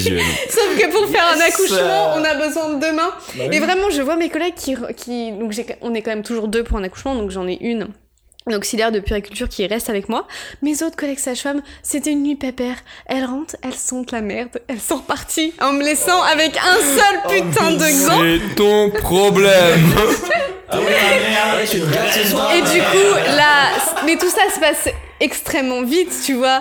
Et, euh, et du coup, l'enfant naît, j'ai toujours que ma main gauche. Évidemment, qu'est-ce que je fais? J'ai- Bah je, ouais, je ne- droite, Non, je sors pas la droite. Je, non, je garde ma main droite dans mon dos. Du coup. Désolée pour le micro. Du coup, la tête de l'enfant racle la merde. Ouais, bon, là, il. Quelque part, Vu l'état de la mer, bon. Et du coup, j'ai vraiment bon, pris l'enfant parce que ça a été vite, on n'a pas eu le temps de bien s'installer. a pris l'enfant. Il est non, il est né dans la merde et du coup il a été posé. Je l'ai pris comme ça. Ouais, je suis verso à cette merde. dis Tu sais, puis après au collège, les profs nous disaient que je suis une merde. Bah oui, monsieur, je le sais, je suis dedans déjà. Et du coup, comme une grande vainqueur, vraiment, je le pose sur sa mère comme ça. Je me lave. Avec encore de la merde sur la tête ou pas Ouais, et du coup, vraiment, je, là, je, franchement, je laisse toute ma responsabilité à ma collègue auxiliaire de périculture qui est là avec un drap pour l'essuyer. Tu vois, je le fais. Tiens, comme ça, je pose. Elle le l'essuie papier. très vite, tout ça. Je me lave les mains et là, je, vraiment, t'as des moments où t'as l'impression de sentir la merde pendant 12 heures. J'ai été prendre une douche, quoi, parce que ça m'a dégoûté. Ah là là. Mais la dame. C'est euh, ouais, c'est un classique dans la profession. Ouais, oui, oui, oui, Ouais, c'est avais petites. déjà entendu euh, parler ouais, avant, mais c'est vraiment Mais là, c'était non, ça se passe pas comme ça d'habitude. C'était beaucoup trop, beaucoup trop abondant et euh, pas de gants quoi. J'ai hors de question que je mette mes mains dedans. Quoi. Ah, non, voilà. mais, euh, voilà, bah- Pour le, le dégueu. Non, non, niveau trash, je pense qu'on est servi là. Ah, de ouf, mais faut, faut se dire, tu vois, genre, faut, faut garder le positif, faut se dire que. Bon, tu démarres peut-être mal parce que voilà, mais il y a des gens qui ont démarré dans la merde. Oui. Tu t'en sors bien dans la vie. en vrai. Attends. Après, je sais pas. hein, euh, vous savez pas euh, vous comment ça Oui, commence. c'est pas faux, c'est pas faux. Quelqu'un a été euh, est né par césarienne autour de la table? Euh, J'en ai aucune idée. Non, Non, non, non, je crois pas. Non, Tu le sais, ce genre de choses. je- Bah, le saurais Moi, je sais que euh, j'étais juste un énorme imprévu. Mais ouais, neuf ça mois fait avant quand même. hein. Ah, euh, oui, non, mais c'est-à-dire que, en gros, il y a, j'ai- j'ai j'ai 11 mois d'écart avec euh, Oui, une de mes sœurs. Ouais. Et en fait, bah, du coup, ma mère euh, sort de l'accouchement de ma sœur. Ouais. Deux mois plus tard, elle regarde mon père et elle dit, mais je suis enceinte. Qu'est-ce qu'on a Euh, foutu, putain. et, et- et mon père Oh, tout bah. content, etc. Ma mère qui venait de vivre l'accouchement de ma sœur qui était éprouvant, Oui, oui. tu vois. Bah oui. Elle a Puis fait, un bébé de deux euh, mois quoi. tu dors pas. Et je vais enchaîner moi Vraiment, euh, pas, pas forcément euh, très motivé. Alors, il s'avère de ce que ma mère m'a dit que euh, c'était euh, le, le plus simple. Des... J'ai été euh, le plus simple de ces trois accouchements. Euh, c'était Bah, Quand t'es chill. chauffé, forcément, l'effort est moins compliqué. Et elle m'a aussi parlé de... Ça va, hein. Alors du coup, t'as peut-être ça comme anecdote qui vend du rêve parce que ma mère m'a parlé du fait que lorsque tu déposes le bébé dans les bras de sa mère, Mm. peu importe la douleur qu'elle a subie, Ah oui. il y a un, un Mm. effet de euh, ça libère de l'endorphine Ouais, et de la dopamine à fond elle est shootée comme pas deux euh, et c'est pour ça qu'il y a beaucoup de gens qui disent que c'est le plus beau moment de leur vie Euh, oui, oui, et puis euh, franchement, si elle n'oubliait pas le moment de l'accouchement, euh, l'humanité s'éteindrait. Hein, parce que...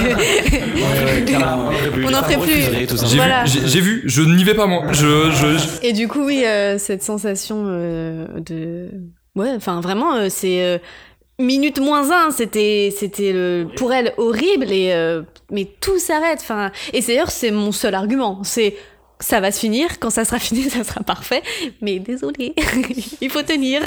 Ouais, c'est une drogue, etc. Non, faites un gosse, ça marche vachement bien, les filles. En fait, ça, ça suffit largement. Voilà. ouais après euh.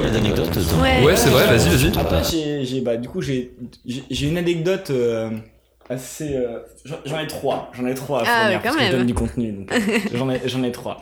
J'en ai. euh, la- ma première, c'est quand j'étais au, au- ma première, année- ma deuxième année de stage. Du coup, j'étais au, au collège et j'avais euh, dans ma classe de, de de quatrième des élèves, deux élèves bien bien remuants, mais je- vraiment chiants en fait. Donc c'était quand je les distançais ou qu'il y en avait un qui était absent parce qu'il décidait de pas venir ou quoi que ce soit, je pouvais gérer l'autre et réussir à l'intéresser, etc.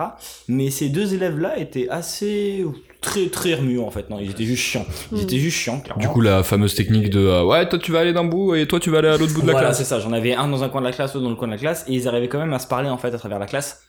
Parce qu'en fait, ils s'en foutaient concrètement et ils parlaient J'ai normal. juste une question. Est-ce Ouais. que vous sortez vos élèves de classe? Oui, bah justement, j'ai eu. Ah, d'accord. Après, J'ai euh, arrivé cette année, j'ai pas eu besoin de le faire. Ok. Après 3-4 exclusions, euh, etc., donc eux, ils passent en conseil euh, pédagogique, ce qui a juste avant le conseil de discipline, pour dire attention, c'est pas bien ce que tu fais, il faut changer. Et puis après, pour le conseil de discipline, on dit attention, c'est pas bien ce que tu fais, tu vas te faire virer. Et Et généralement, ils sont virés parce que euh, c'est vraiment qu'ils ont abusé. Et du coup, les deux se sont fait virer et en fait, ils se sont fait virer parce qu'il y a eu un événement juste avant le conseil de discipline. Le conseil de 10 était déjà prévu Ah, avant l'événement en question. Et j'ai appris, en fait, ils sont allés pisser dans les couloirs. Ah oui, dans les couloirs. Sur les murs des couloirs. Donc pendant une interclasse, ils sont pas allés en cours, ils sont restés dans un escalier et ils ont sorti euh, leur euh, GAO et ils ont pissé allègrement Ah. sur les murs du couloir et sur les productions qu'avaient fait d'autres élèves de 6ème.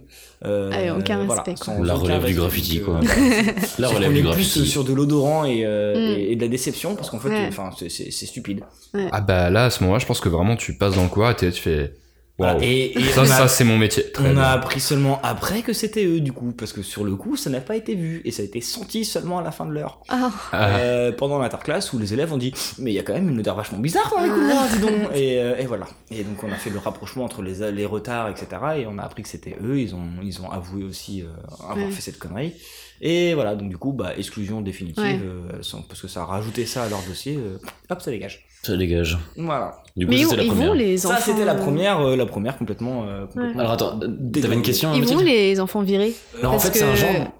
Bah attends, je- Non mais vas-y vas-y du Ah. coup je te laisse la parole. C'est un, parole. genre- c'est un genre de mercato en fait, c'est-à-dire que Non, mais c'est pas une vanne. Carrément ça. C'est pas une vanne, c'est-à-dire que tu peux pas exclure un élève, enfin, tu peux exclure un élève, mais il sera pas exclu tant qu'il y aura pas un autre élève à accueillir d'un autre établissement.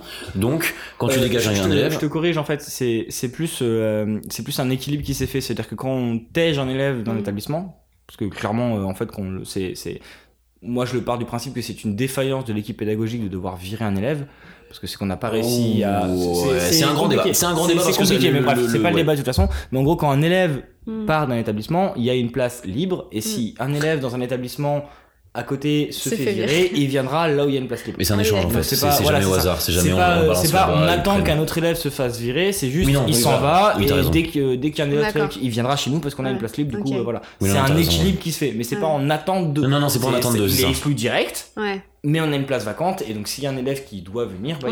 Voilà. Et lui, il doit aller dans un établissement où il y a eu un. Euh, ou un pas enfant- d'ailleurs, pas forcément. Ah, pas forcément. Pas forcément. C'est juste qu'ils auront un plus 1 et, et Mm. voilà, c'est tout. Et vous, vous avez un moins 1 jusqu'au moment. Et voilà. Ok, d'accord. C'est Ok. c'est un, un- équilibre du coup comme je Ouais, disais. euh, un mercato quoi. Ouais, c'est ça.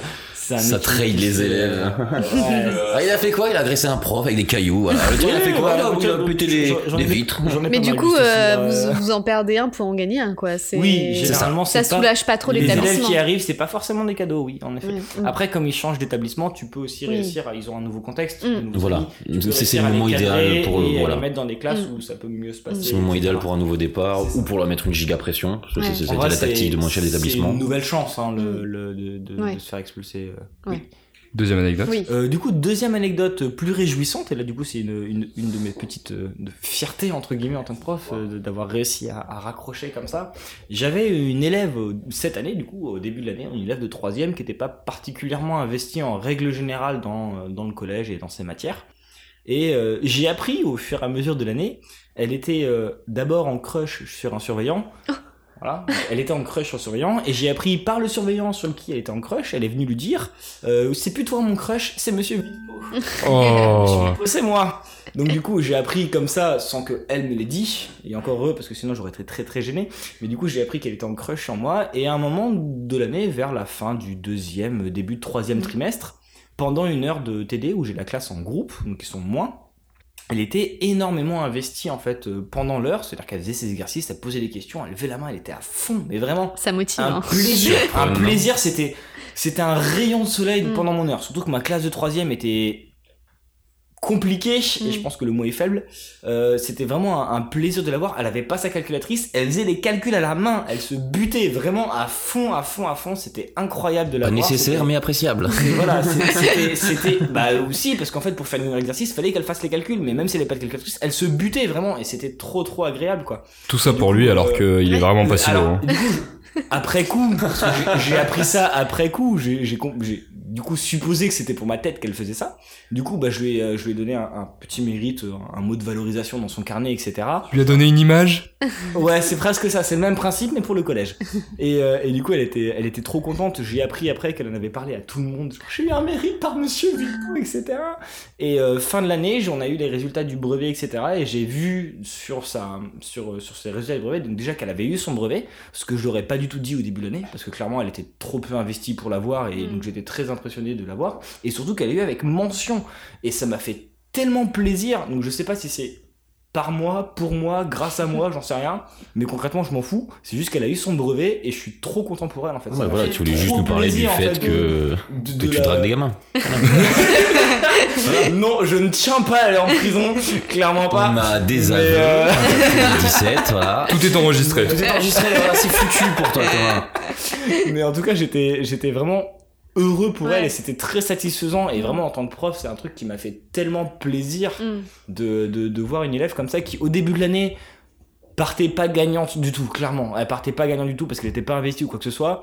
Et qui, au fur et à mesure de l'année, a pris en maturité, a grandi, s'est investie, a réussi à travailler. À essayer de te pécho. Et euh, non, même pas. Ça rejoint, Encore, complètement ce qu'on disait en début de podcast hein, sur le fait que Ouais, les gamins bossent ça. pas toujours pour une matière mais pour un prof. Voilà, là c'est un Bah, exemple, là, un, c'est un cas, un cas clinique si littéralement c'est de, de, de, pour de ma matière avec les maths qu'elle a eu son brevet ou quoi que ce soit ou alors sa mention mais en tous les cas je suis Non, mais- impressionné par son évolution Non mais regarde, elle a c'est commencé à, s'activer en maths parce que parce qu'elle avait un crush sur toi. Euh, Peut-être que son, son- sa, sa dynamique de travail, elle a été transférable aux autres matières et c'est comme ça qu'elle a eu le brevet. Indirectement, c'est grâce à toi, tu vois. Ouais, Peut-être qu'elle ira travailler à l'ESA et qu'on fusées fait grâce à toi. énormément plaisir de la voir réussir euh, et c'est honnêtement si un jour elle a un théorème à son nom Oh je me là. ferai mousser vous avez compte pas idée là-dessus. À ce moment-là, t'accepteras peut-être de, la- de la pécho. Oui, c'est mais, ça. dis- mais dis-lui, Euh, dis-lui. non non Tu non, lui dis, non, tu lui euh, dis. Non, mais non, mais. Non, bien évidemment, on ne chope les élèves, les profs et les élèves, on évite. Jamais. hein. Seulement Jamais. les collègues. jamais Oui, bah, tant, tant que c'est euh, majeur et consentant, tout va bien. on parlait d'anecdotes. On va éviter. On va éviter, ça ira. Mais euh, voilà, mais non, mais. ouais voilà Et Tu du dis, j'accepterais de prendre un café avec toi si un jour t'as un Bah, théorème à ton nom. ça serait avec un grand plaisir. Je pense que je prendrai un café avec elle parce qu'elle était très intéressante en tant que personne. En plus, elle était euh, très très cultivée, plus qu'il n'y paraît. C'était un peu euh, qui en cache, mais qui sait beaucoup Mm. et qui veut pas montrer qu'elle sait. Donc c'était c'était quand même assez intéressant quand même d'avoir des Très intéressante, en tout bien tout honneur, de manière Ah platonique. non, non, C'est non, tout- Voilà. tout, tout à fait. Non, c'est juste d'un rapport euh, de prof à élève. Elle était euh, cultivée, rapports. c'était agréable. Et donc, enfin, ta troisième Et anecdote. ma troisième anecdote, toujours avec ma glace de troisième, j'étais euh, Au restaurant Je avec la gamine. Au restaurant avec la gamine. Oh, non, non, pas du tout, non. Au Love Hotel. Non, Absolument on pas. a dit non non, pas du tout.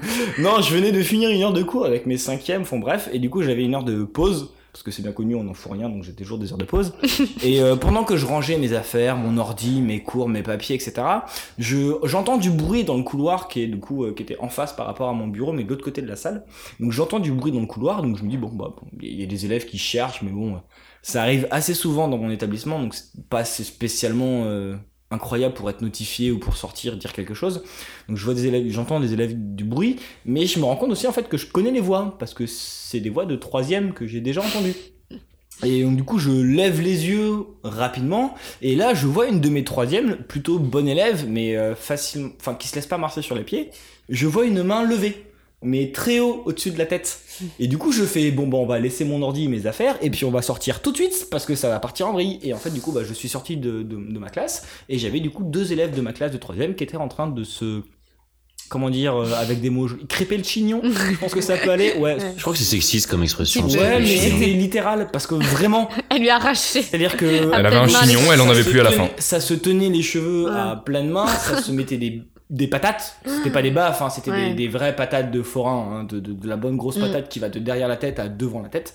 Euh, et bah du coup j'en ai chopé une que j'ai attrapée par les épaules en serrant très fort pour qu'elle puisse lâcher la main parce que Mm. je, je voulais la- qu'elle puisse lâcher la tête de l'autre.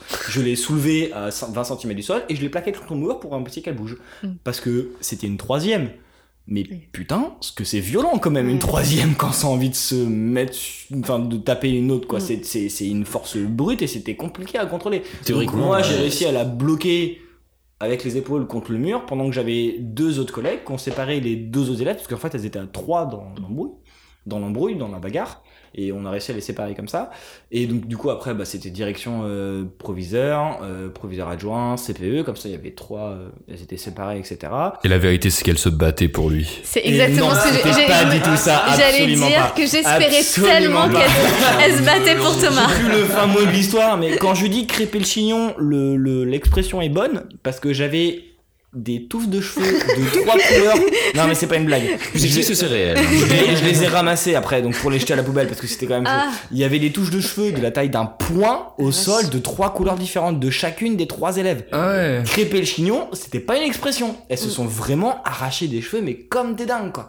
Et moi, j'étais là, en fait, euh, juste deux secondes avant de devoir intervenir et plaquer une élève contre le mur pour qu'elle arrête. Je pense que j'ai peut-être été un peu violent, en vrai, sur le plaquage contre le mur. Ouais, mais c'est instinctif Mais à ce niveau-là. c'était- C'était juste pour sauver une des deux, ou en tout cas, juste la sauver elle, en tout cas, pour éviter qu'elle se fasse Les Ce qui est théoriquement illégal, d'ailleurs, normalement, on dit toucher les élèves, machin, c'est interdit. Ouais, non, Quand les élèves se mettent en danger les Ouais. uns les autres, Oui. en danger À à partir du moment voilà. de mise en danger physique, on a Ce le n'est droit, plus illégal, euh, sachez-le. on a le droit de- d'intervenir, euh, y compris physiquement. Bien sûr. On va pas mettre une énorme Ouais. de cow-boy, mais juste écarter un élève, oui, C'est ça, clairement. euh, s'interposer, bien Donc sûr, là, en l'occurrence, on en a bah, le droit. Ouais. plaqué contre le mur. Euh, On est contraint de le faire d'ailleurs. Je me souviens avoir entendu un, un petit bruit sourd de, du plaquage. De crâne Mais qui vu, craque. mais vu comment le elle a continué à vouloir se débattre, et j'ai failli en prendre deux ou trois, euh, clairement je sais qu'elle n'était pas spécialement choquée, mais du coup euh, voilà, donc euh, deux minutes avant je rangeais mes affaires tranquille en mode oh c'était une bonne séance, c'est chouette, après je vais avoir mes troisièmes, et euh, deux secondes après en fait j'étais en train de séparer mes troisièmes qui se mettaient sur la gueule, c'était assez brutal quand même comme changement d'ambiance.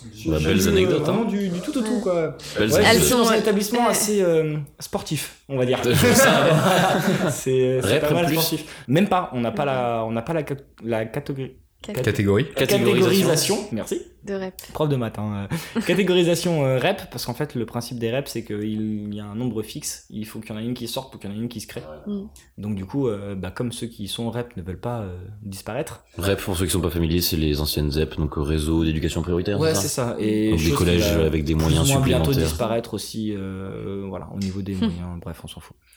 On le déplore, mais, euh, Mais ce n'est c'est- pas le C'est propos. dommage, c'est dommage. Mm. Mais, mais voilà, du coup, euh, j'ai des élèves qui sont sportifs, des classes qui sont sportives, mais ils sont super cool. J'en ai certains Mm. qui accrochent, même ceux qui peuvent paraître difficiles ou quoi que ce soit. il Faut les canaliser, pas-. J'ai pas d'a priori, euh, j'ai jamais eu d'a priori avec mes élèves et j'essaie toujours de me donner à fond, euh, peu importe le niveau ou peu importe le, le type ou quoi que ce soit. Et... Car c'est une vocation. Et oui, c'est une vocation. Je Nous en donne de ma personne Ouais. physiquement en plus. Ah oui, ça. Euh, ben, je tiens à vous euh, féliciter pour euh, justement le temps que vous passez à, essayer d'aider les autres, à faire en sorte que les gens avancent. Parce que, étrangement, euh, en fait, on a tendance à, dire aux gens c'est pas bien quand ils font quelque chose de mal, mais on oublie très souvent de féliciter les gens quand ils font quelque chose de bien. Euh, Oui, moi, on m'a applaudi à 20h pendant un petit moment. hein. C'est vrai, c'est vrai, c'est vrai. La chance. Ah là là. Sûr aurait Tout le monde nous a. Et euh, mais- les primes sinon Ah bah, Comment ça va? C'est arrivé sur ton ça compte en va. Ouais. Ah, parce que les applaudissements, là, ça se mange là. pas, mais... euh, Ah, parce que Non, nous, mais- euh, les On a été un peu nourris on les attend toujours. Hein, euh, Ah ouais, concrètement, euh, Je l'ai touché, je l'ai touché, je l'ai touché. Moi pas, donc. Alors voilà, donc je tiens à vous féliciter. Euh, vous faites des métiers qui sont euh, merveilleux. Continuez, aimez ce que vous faites. Euh, si ça a pu inspirer des gens à vouloir faire ces métiers, bah tant mieux. Euh, J'espère que ça n'aura pas dégoûté des gens à vouloir faire ces métiers-là. Oh, je pense pas. Non. Euh, mais euh, dans On tous les cas, je suis content d'avoir pu avoir vos différents points de vue sur le podcast. Ouais, grave, on avait encore des milliers de choses à dire. Je suis encore chaud là. Je te coupe, mais du coup, dans, dans le style, je trouve ça quand même super appréciable ce que tu fais. Parce que euh, Ouais. diffuser comme ça, proposer à tout le monde euh, des, des expériences dans le style, moi je trouve ça génial aussi. Et c'est un apport extraordinaire que tu produis. Et du coup, je tiens aussi, je pense qu'on peut le dire tous les trois. Ouais, hein, On, on ouais. te remercie de ce que tu proposes à tout le monde et c'était très appréciable. Ben, de venir, merci, euh, hein. moi mon seul talent c'est de connaître des gens intéressants. Et c'est déjà un talent Voilà, mais ouais, effectivement, on est déjà à à peu près une heure et demie de podcast, donc euh, même s'il y a encore énormément de choses à dire,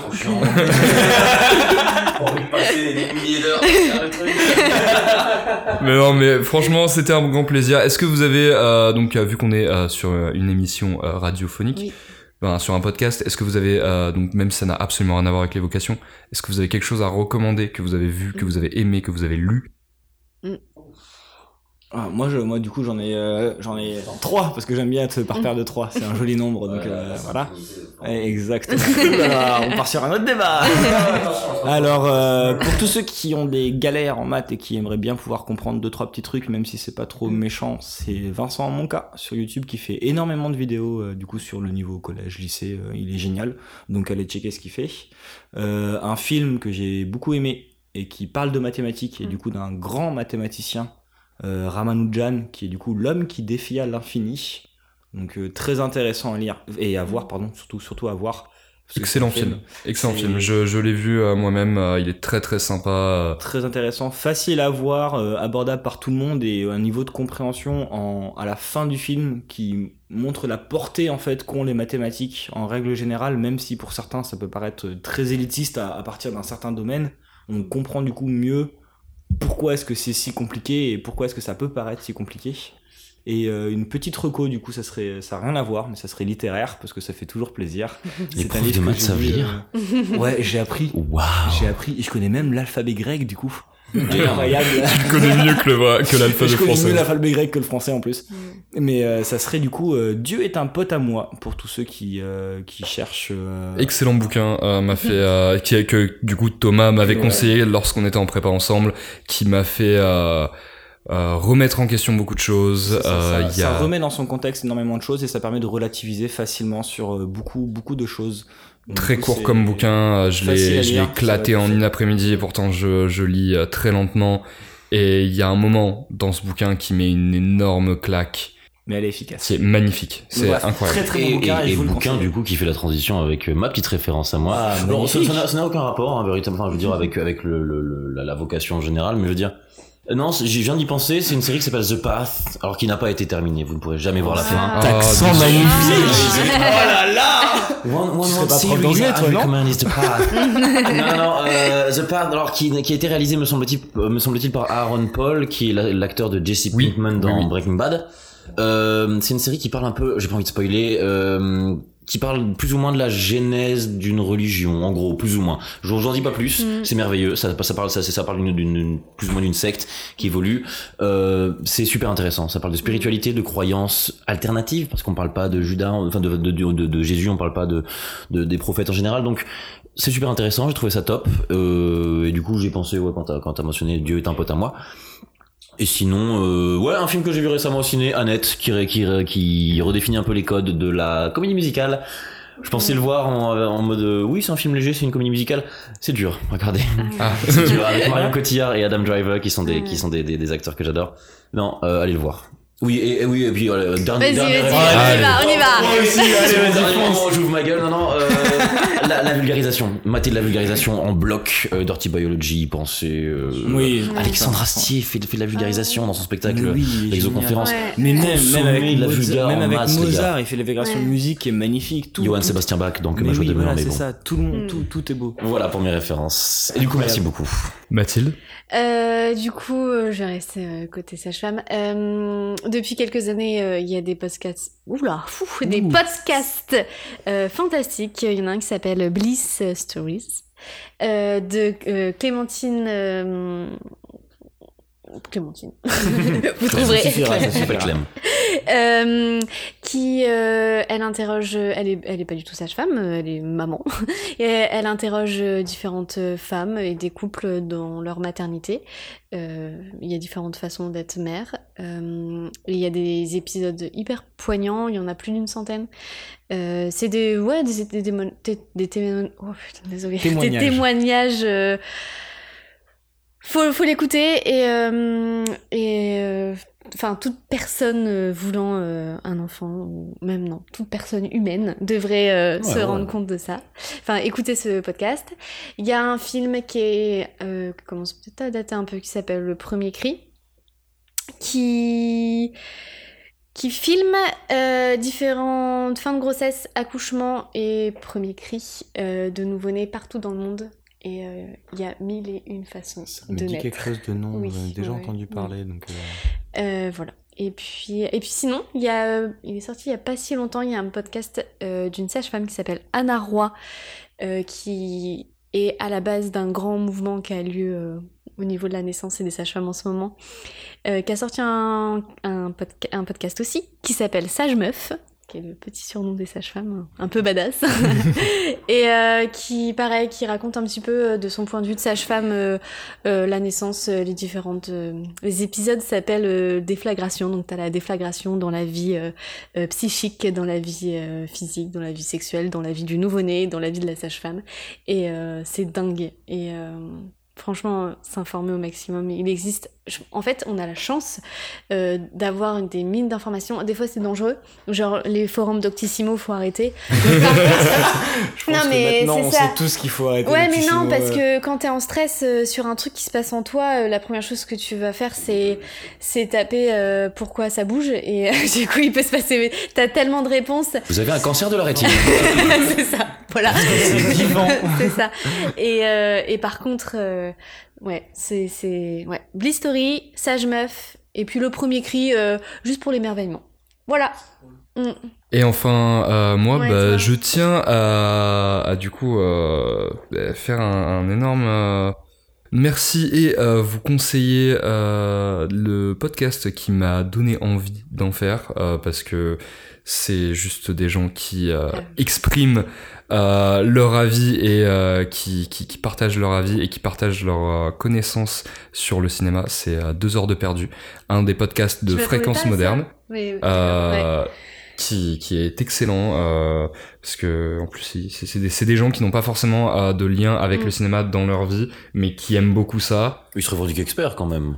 pas tant que ça Non, bah il y a il y en a Ils disent bien que c'est il y en a juste de la une- il y en a- rigolade. euh, Non, non. J'ai regardé, j'ai écouté celui de Blade Runner, ils disent nous en tant qu'experts. euh, Oui, mais Non, c'est une blague mais c'est justement degré. Mm. mais d'ailleurs d'ailleurs euh, il, aussi, il est bien. il me semble que euh, il y a une des animatrices du podcast qui est qui, qui est scénariste Ouais. euh, Ouais, mais à part ça euh, Ouais. sinon ils ont pas trop de c'est ça J'ai cru que t'allais parler du Floodcast.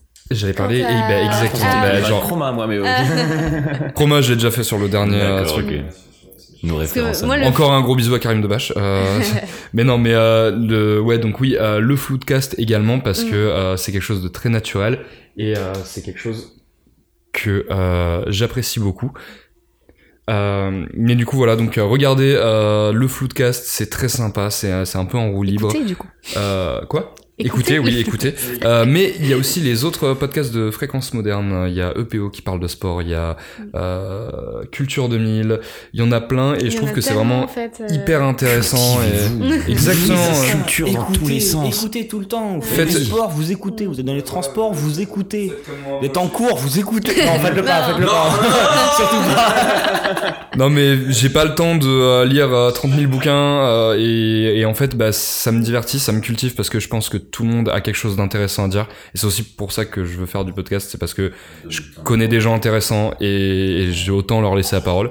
Non pas toi Elliot. Euh, Tous, C'est sauf mérité. mais du coup voilà donc euh, bah merci de nous avoir écoutés.